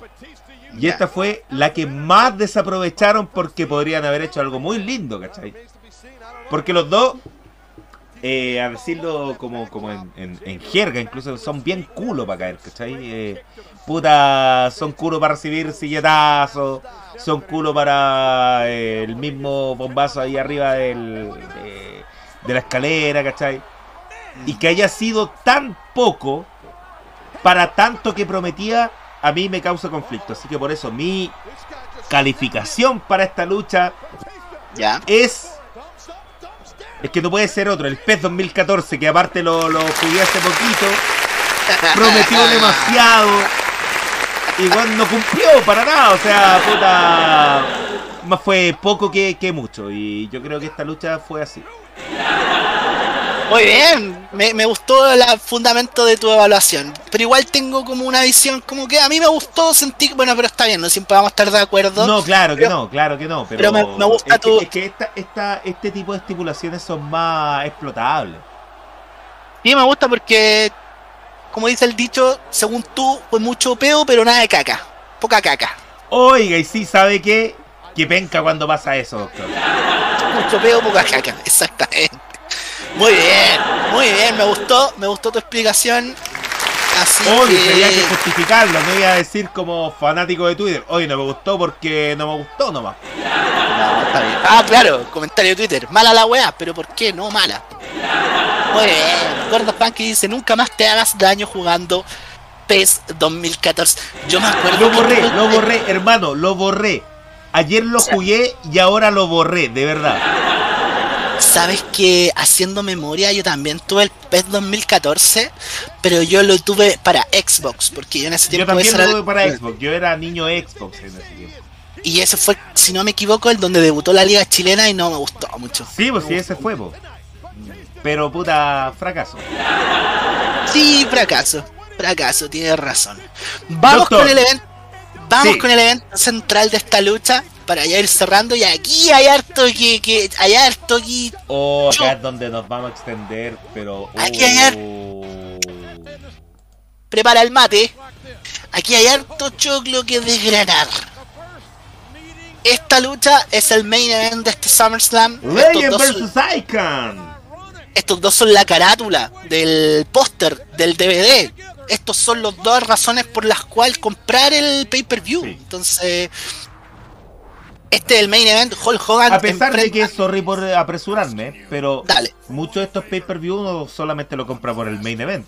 Pero este evento, weón, ha estado impecable. O sea, para decir que tercera lucha fue Undertaker con Randy Orton, eh, es decir mucho. Y esta lucha estuvo buena, me gustó. Tenemos a Hulk Hogan enfrentando a Shawn Michaels. Aquí yo voy a dar dos narrativas. La del kayfabe y un poco la... Shawn Michaels no está aquí. ¿Usted fue cuando luchó aquí en Chile Shawn Michaels con, No, con Chris Jericho? no, no fui a ese. Puta, yo tuve la fortuna de ir, yo tuve la fortuna de ir. Y me acuerdo la, la promo de Chris Jericho, muy en español, pero español eh, penquita, ¿cachai? Claro, ya hace rato había dejado de vivir en Sí, México. po, hace muchos años. po.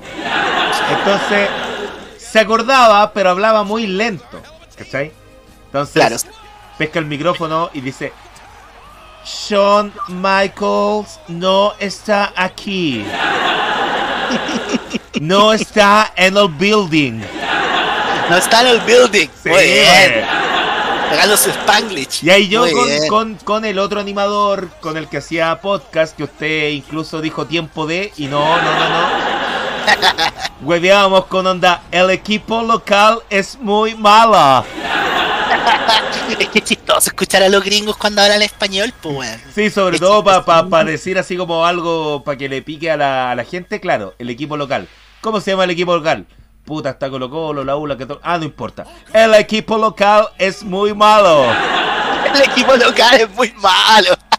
Inserte nombre aquí. Es como la de los Simpsons. Sí. Esta ciudad es la más, la que más roquea en el mundo. Ah, pero era- no era Springfield entonces. No, es No. que la- a las otras ciudades les mentimos. Springfield es la que más roquea. Sí, es lo mismo. Pero sí, grande Chris Chris Jericho. Siempre, a la hora de Chris Jericho, es siempre bien recibido. Bueno, Hábleme de la construcción de este de esta lucha. qué bueno que me lo, me, me lo propones de esa forma, porque aquí hay como dos líneas de narrativa. Una que va como por el lado del kayfabe y del, y del storytelling y de obviamente el booking. Y otra que va como por estos dos personajes detrás de, de, de, escena, las personas. O sea, Shawn Michaels no el luchador y Hulk Hogan también es la persona. En cuanto al kayfabe, lo que pasó aquí básicamente fue que HBK eh, empezó a ser hostilizado por Mohamed Hassan y Daivari Sí. cuando estaban en Raw. Entonces, como igual HBK saca como elementos patriotas, habla de un sobrino que está en Afganistán para ese tiempo, me acuerdo. Eh, pero sin embargo, siempre es doblegado por Hassan y Daivari. Entonces él busca un partner y le solicita a Hulk Hogan De ¿Quién- rodillas. De rodilla en un episodio de Raw que se enfrente, que sea su partner para luchar contra ellos en Backlash, que es el evento post WrestleMania en aquellos tiempos, ¿no? Hogan aparece, hacen pareja, una lucha que era netamente para satisfacer el gusto norteamericano, ¿no es cierto? Que ya hemos hablado esto de la, de la americana, que a los gringos les gusta ta- tanto, con la con la canción de, de I'm a real American. Chan, chan, chan, chan. ¡Ay, qué buena canción! Es la mejor La del base. mundo, weón. La vacilo siempre. Eh, en el Raw después de Vengeance, o, o en el siguiente, no recuerdo bien, vuelven a ser pareja estos muchachos. Hogan y, y, y HBK sí. se enfrentan a la pareja de Carlito y Angle, ganan su lucha. Sin embargo, aquí viene el momento más, uno de los momentos más icónicos de, de WWE en todo el año 2005. Están celebrando la pose clásica de Hogan con el oído, ¿no es cierto? Con Los dos, Flex los dos estaban así. haciendo flexing en los músculos y de repente Hogan se da vuelta y la switching music generando qué cosa el double cross que me gusta tanto ese- esa terminología y me gustó porque me, me gusta esa imagen cuando Shawn Michaels lo queda mirando así pero abajo. congelado en el tiempo Para abajo, sí. Claro, muy, muy de clásico heel. Me, me encanta. Porque a mí me gusta este Shawn Michaels que para esta época era un babyface y tiene este como ventanita heel Muy y- pequeña ventana y muy poco aprovechada. y que no se daba desde el 98. Ajá. Porque te, te acuerdas que incluso nosotros hablamos de WrestleMania 14 cuando Shawn Michaels desaparece de WWE por un buen, una buena cantidad de años. Sí, señor.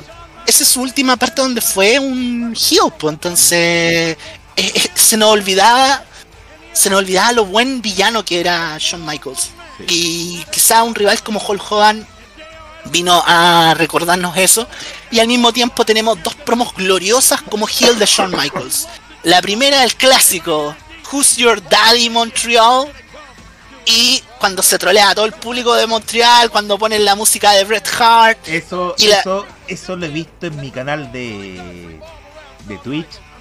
Eh, ¿Quién es el Marto por si alguien quiere llegar que está escuchando el, eh, en Spotify? Eh, Sí. Lo hemos visto tantas veces y cada vez le pillamos cosas mejores. O sea, es una promo que ha envejecido tan bien, tan bien. Y la otra que yo destaco es el segmento donde simula la entrevista con Larry King. Con la King, sí. Sí, a mí me encanta. Me encantan las dos.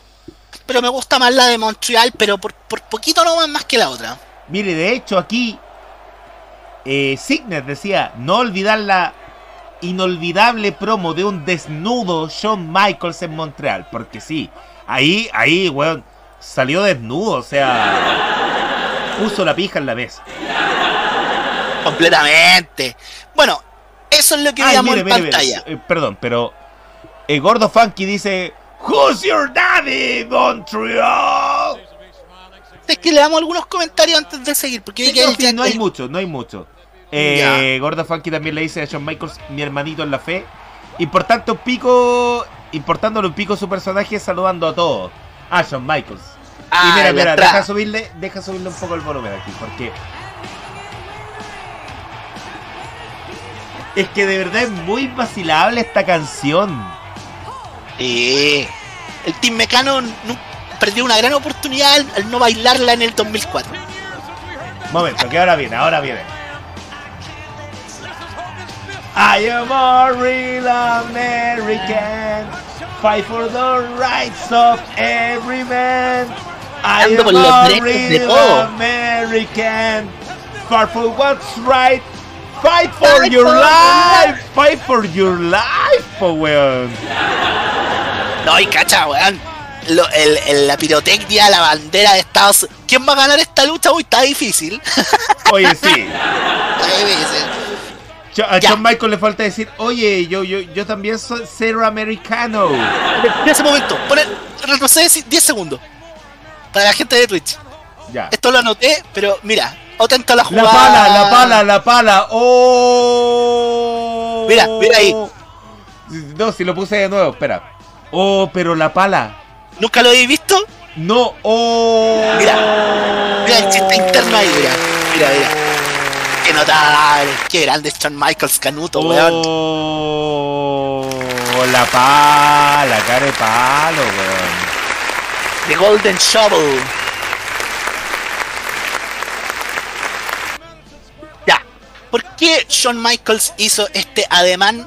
Aquí quiero irme un poco a lo que estaba pasando entre estos dos luchadores ya fuera del kayfabe. Resulta que WWE tenía planeada una serie de tres luchas entre estos dos, ya Sí. que nunca se cruzaron en sus respectivas carreras por el tema generacional, ¿no? Cuando Shawn Michaels era el hombre en WWE, está- WCW. siendo el cabrón de la NWO. Entonces esta era una oportunidad de, como dice el, el, el tagline de la lucha, o sea, Legend versus Icon, lo cual tiene mucho sentido. Sin embargo, Hulk Hogan como que no estuvo muy de acuerdo con esto de hacer tres luchas y hizo lo que él sabe hacer muy bien. sacar la, la carta política.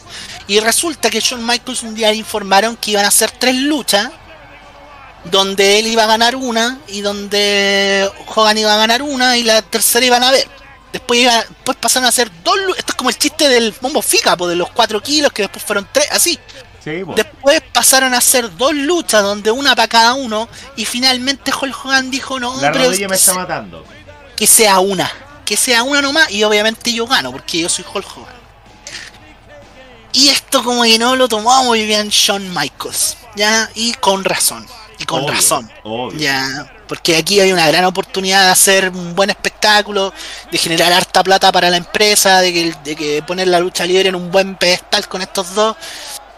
Pero Hulk Hogan ya, ya, ya lo conocemos, pues ya sabemos a esta altura de su carrera. Siempre lo hizo, siempre politiqueó todo, siempre defendió mucho su posición. Y, yo- y Shawn Michaels, lo mejor de esto es que olvidó su posición de canuto y fue como, ya no voy a hacer cosas degeneradas como lo hacía antes, pero lo voy a exponer.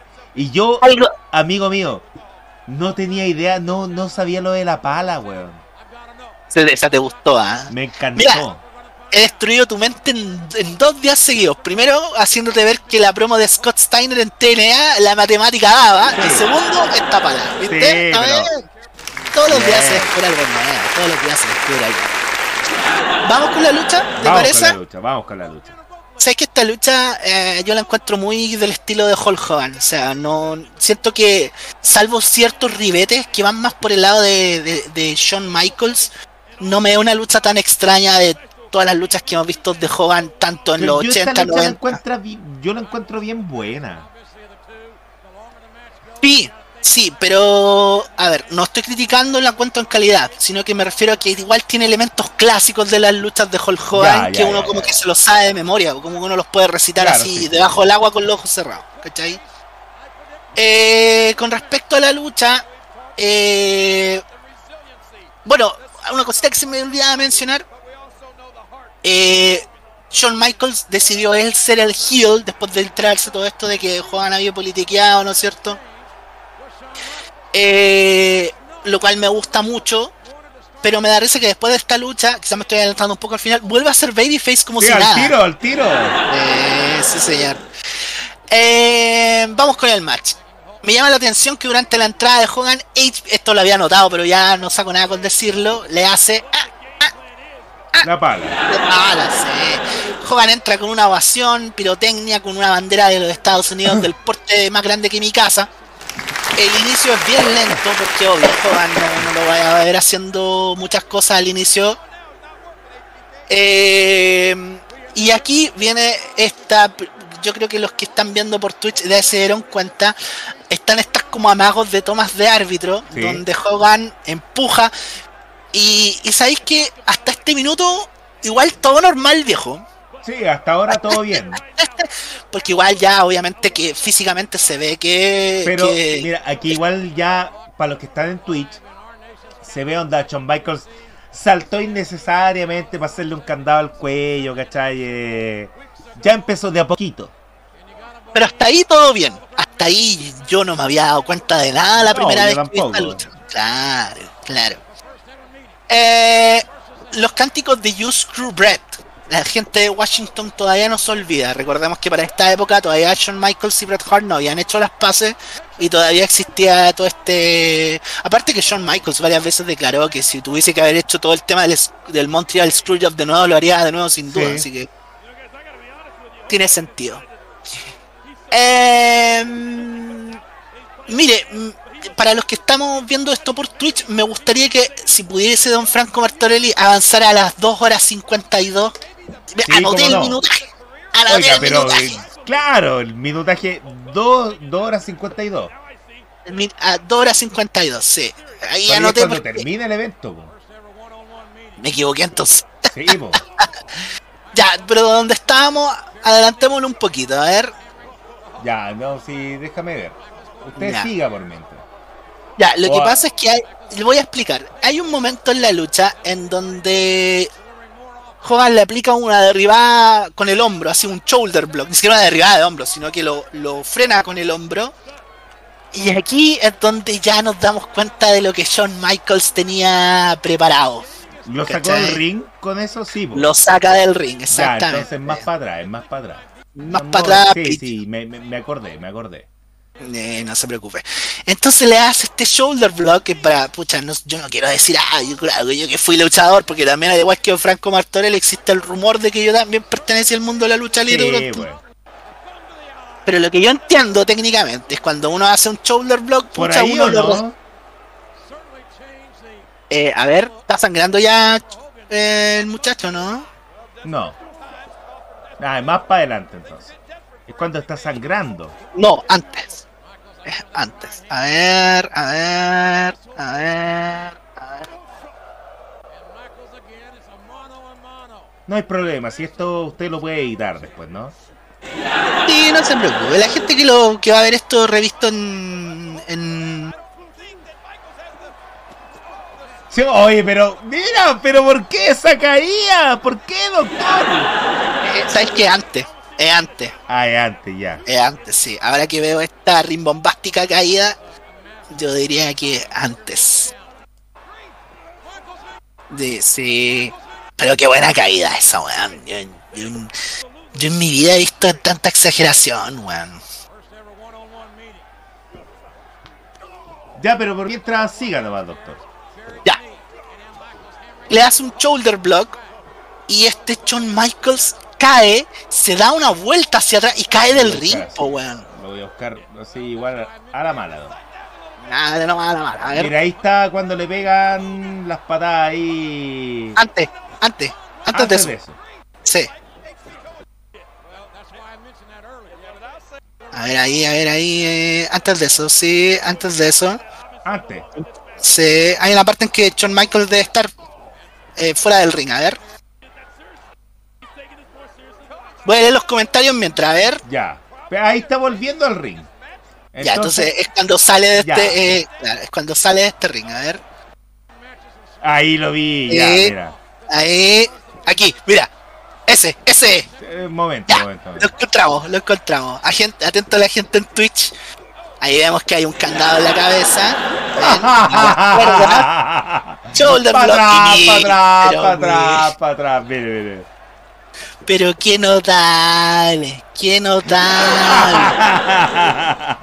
Mira, shoulder block cae y se da una vuelta y cae del ring por arriba de la primera cuerda, pero qué notable. Aquí, aquí ya descubrimos para dónde va la cosa. Sí. Aquí nos vamos a dar cuenta de que este Shawn Michaels está dispuesto un poco a funarle la lucha Sí, a, obvio, a Hogan. a boicotearle. Porque- Mire, doctor, voy a leer un poquito los comentarios. Leamos comentarios, por favor. Eh, Gordo Fan que así como, pero weón, con, con lo de la pala. Es que fue impresionante, de verdad, fue muy impresionante. Yo creo que el mismísimo Shawn Michaels pensó que la cámara lo estaba filmando. Claro.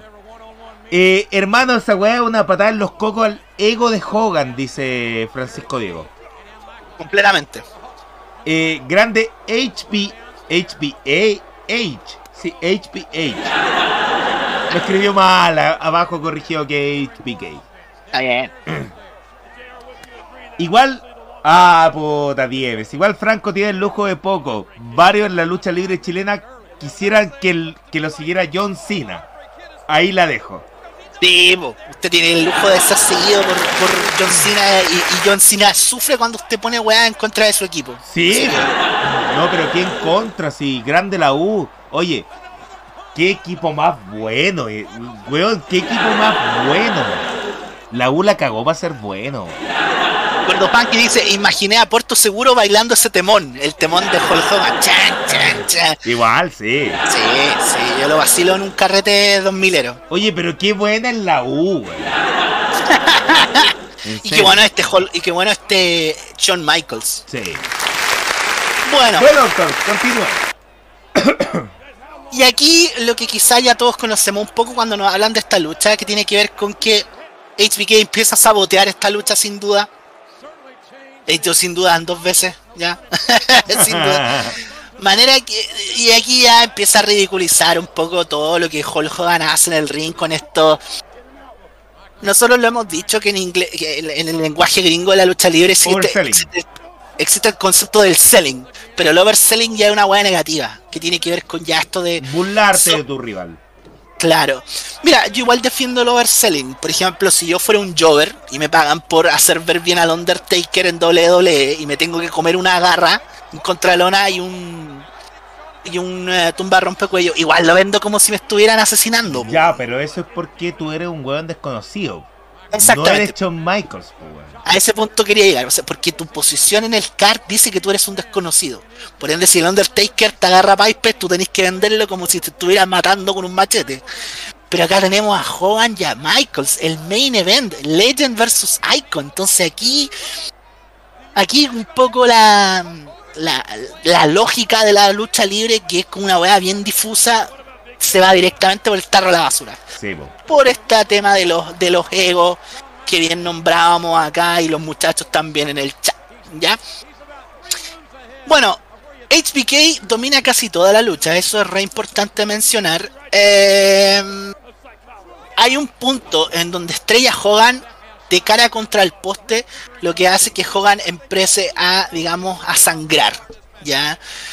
Y sabéis que este Hogan sangra caleta. Hay una parte de la lucha en que Es que Hogan es un sangrón. es un sangrón.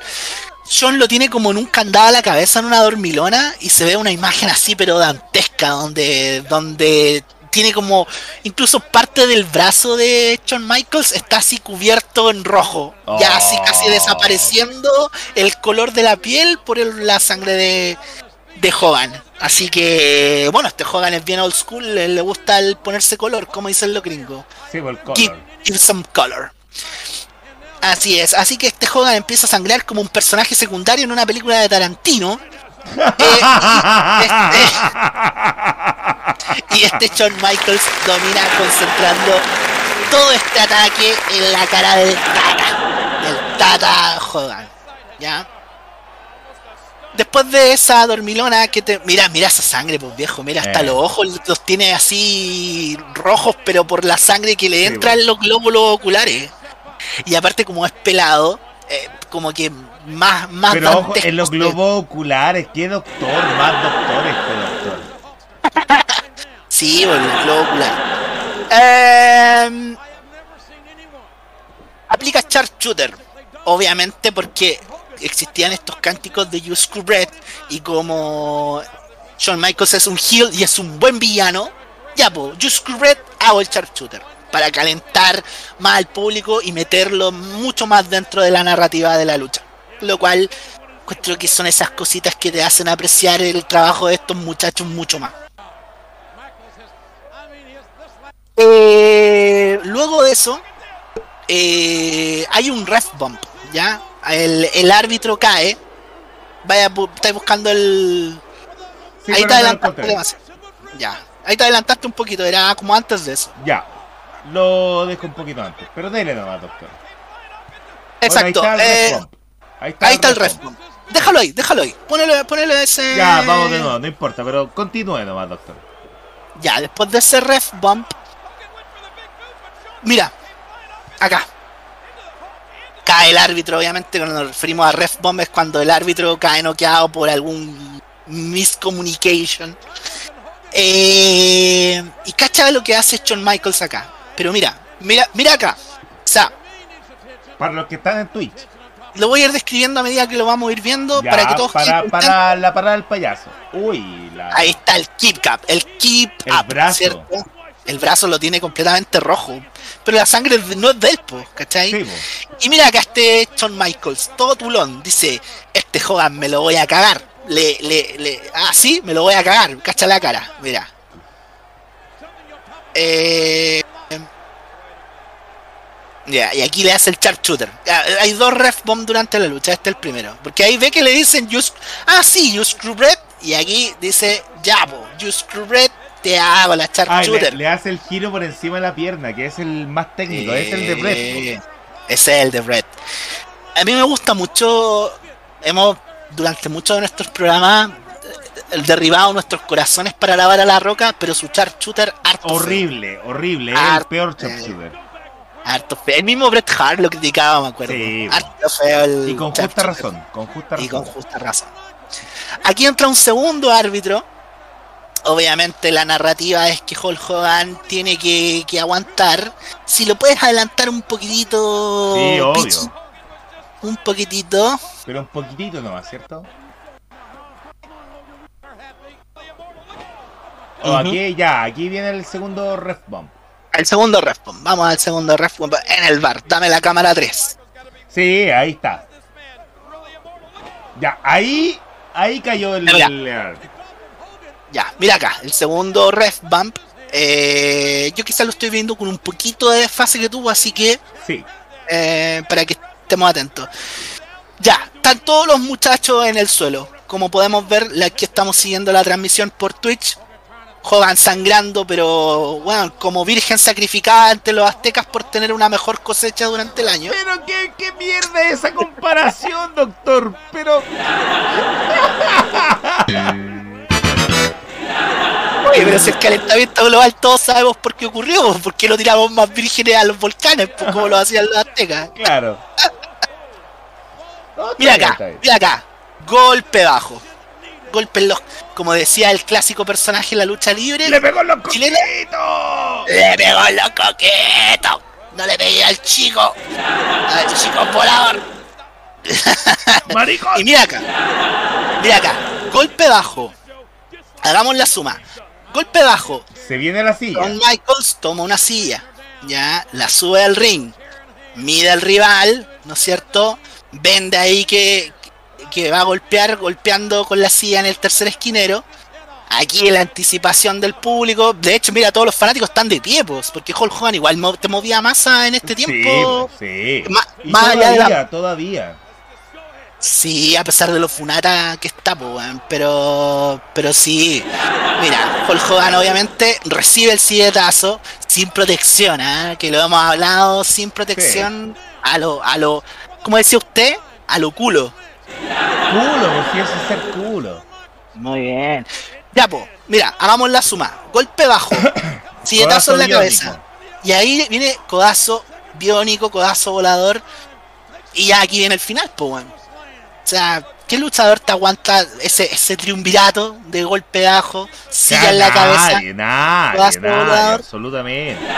Ya, pues, despierta árbitro porque aquí se viene el final de la lucha. Obviamente Shawn Michaels, con lo buen luchador que es y con su única sabiduría de leer al público, viene la Switch Music. po. Sí. Y obviamente viene bien anunciada y como decíamos, alta tensión en el público. Porque igual, este Hulk Hogan todos querían que ganaran. Pues de hecho yo me acuerdo que en este tiempo Hulk Hogan tenía ese programa en el... ¿Cómo se llama ese canal? El VH1 del sí, Hogan sí. entonces como que había tenido un cierto revival en su popularidad en la cultura americana. Le Y hizo la aquí- Switch Music, ganó, po, weón, ganó, Sí, supongo. sí, ganó. La lógica de la lucha libre dice que aquí ganó. El árbitro igual se demoró un poquito en contar, obviamente, porque Gol recibió un chileno, golpe y Oiga, dice... salió un "Yo gol chileno, gol Coca-Cola por ahí, no sé por qué. Salió un... Y, y con razón, con razón tiene que haber salido un gol chileno gol Coca-Cola. Y aquí, Hogan, aquí ya sabemos, aquí esto uno, no viendo la lucha, no viendo la lucha, sabe lo que viene. Si has seguido la, la carrera de Hulk Hogan, has visto alguna de sus luchas clásicas contra André el Gigante, contra Brutus Beefcake, contra todos sus rivales como más icónico en la etapa de que era Babyface en WF, ya sabéis lo que viene. ¿No es cierto? No siente los efectos de los golpes, hace el hulking up, golpea al rival con la derecha, ¿no es ¿Y ¿Cómo, cierto? cómo, cómo se tambalea con esa patada, ya. weón? Por favor, vuel- vuelve a poner ese momento. Sí, vuelve sí, a poner ese vamos para momento. atrás, vamos para atrás. Vuelve a poner ese momento, por favor, no, no, para la no, gente. no, no. Ahora sí, para, Mira acá. para que Mira. lo disfruten bien. Pero mira esta weá, mira, mira. Le, le Oh. hace el Big Boot, cae, se para y se cae. Mira, cae, se para y se cae. Y mira la cara de Hulk Hogan cuando lo ve parado. ¿Qué onda este tipo?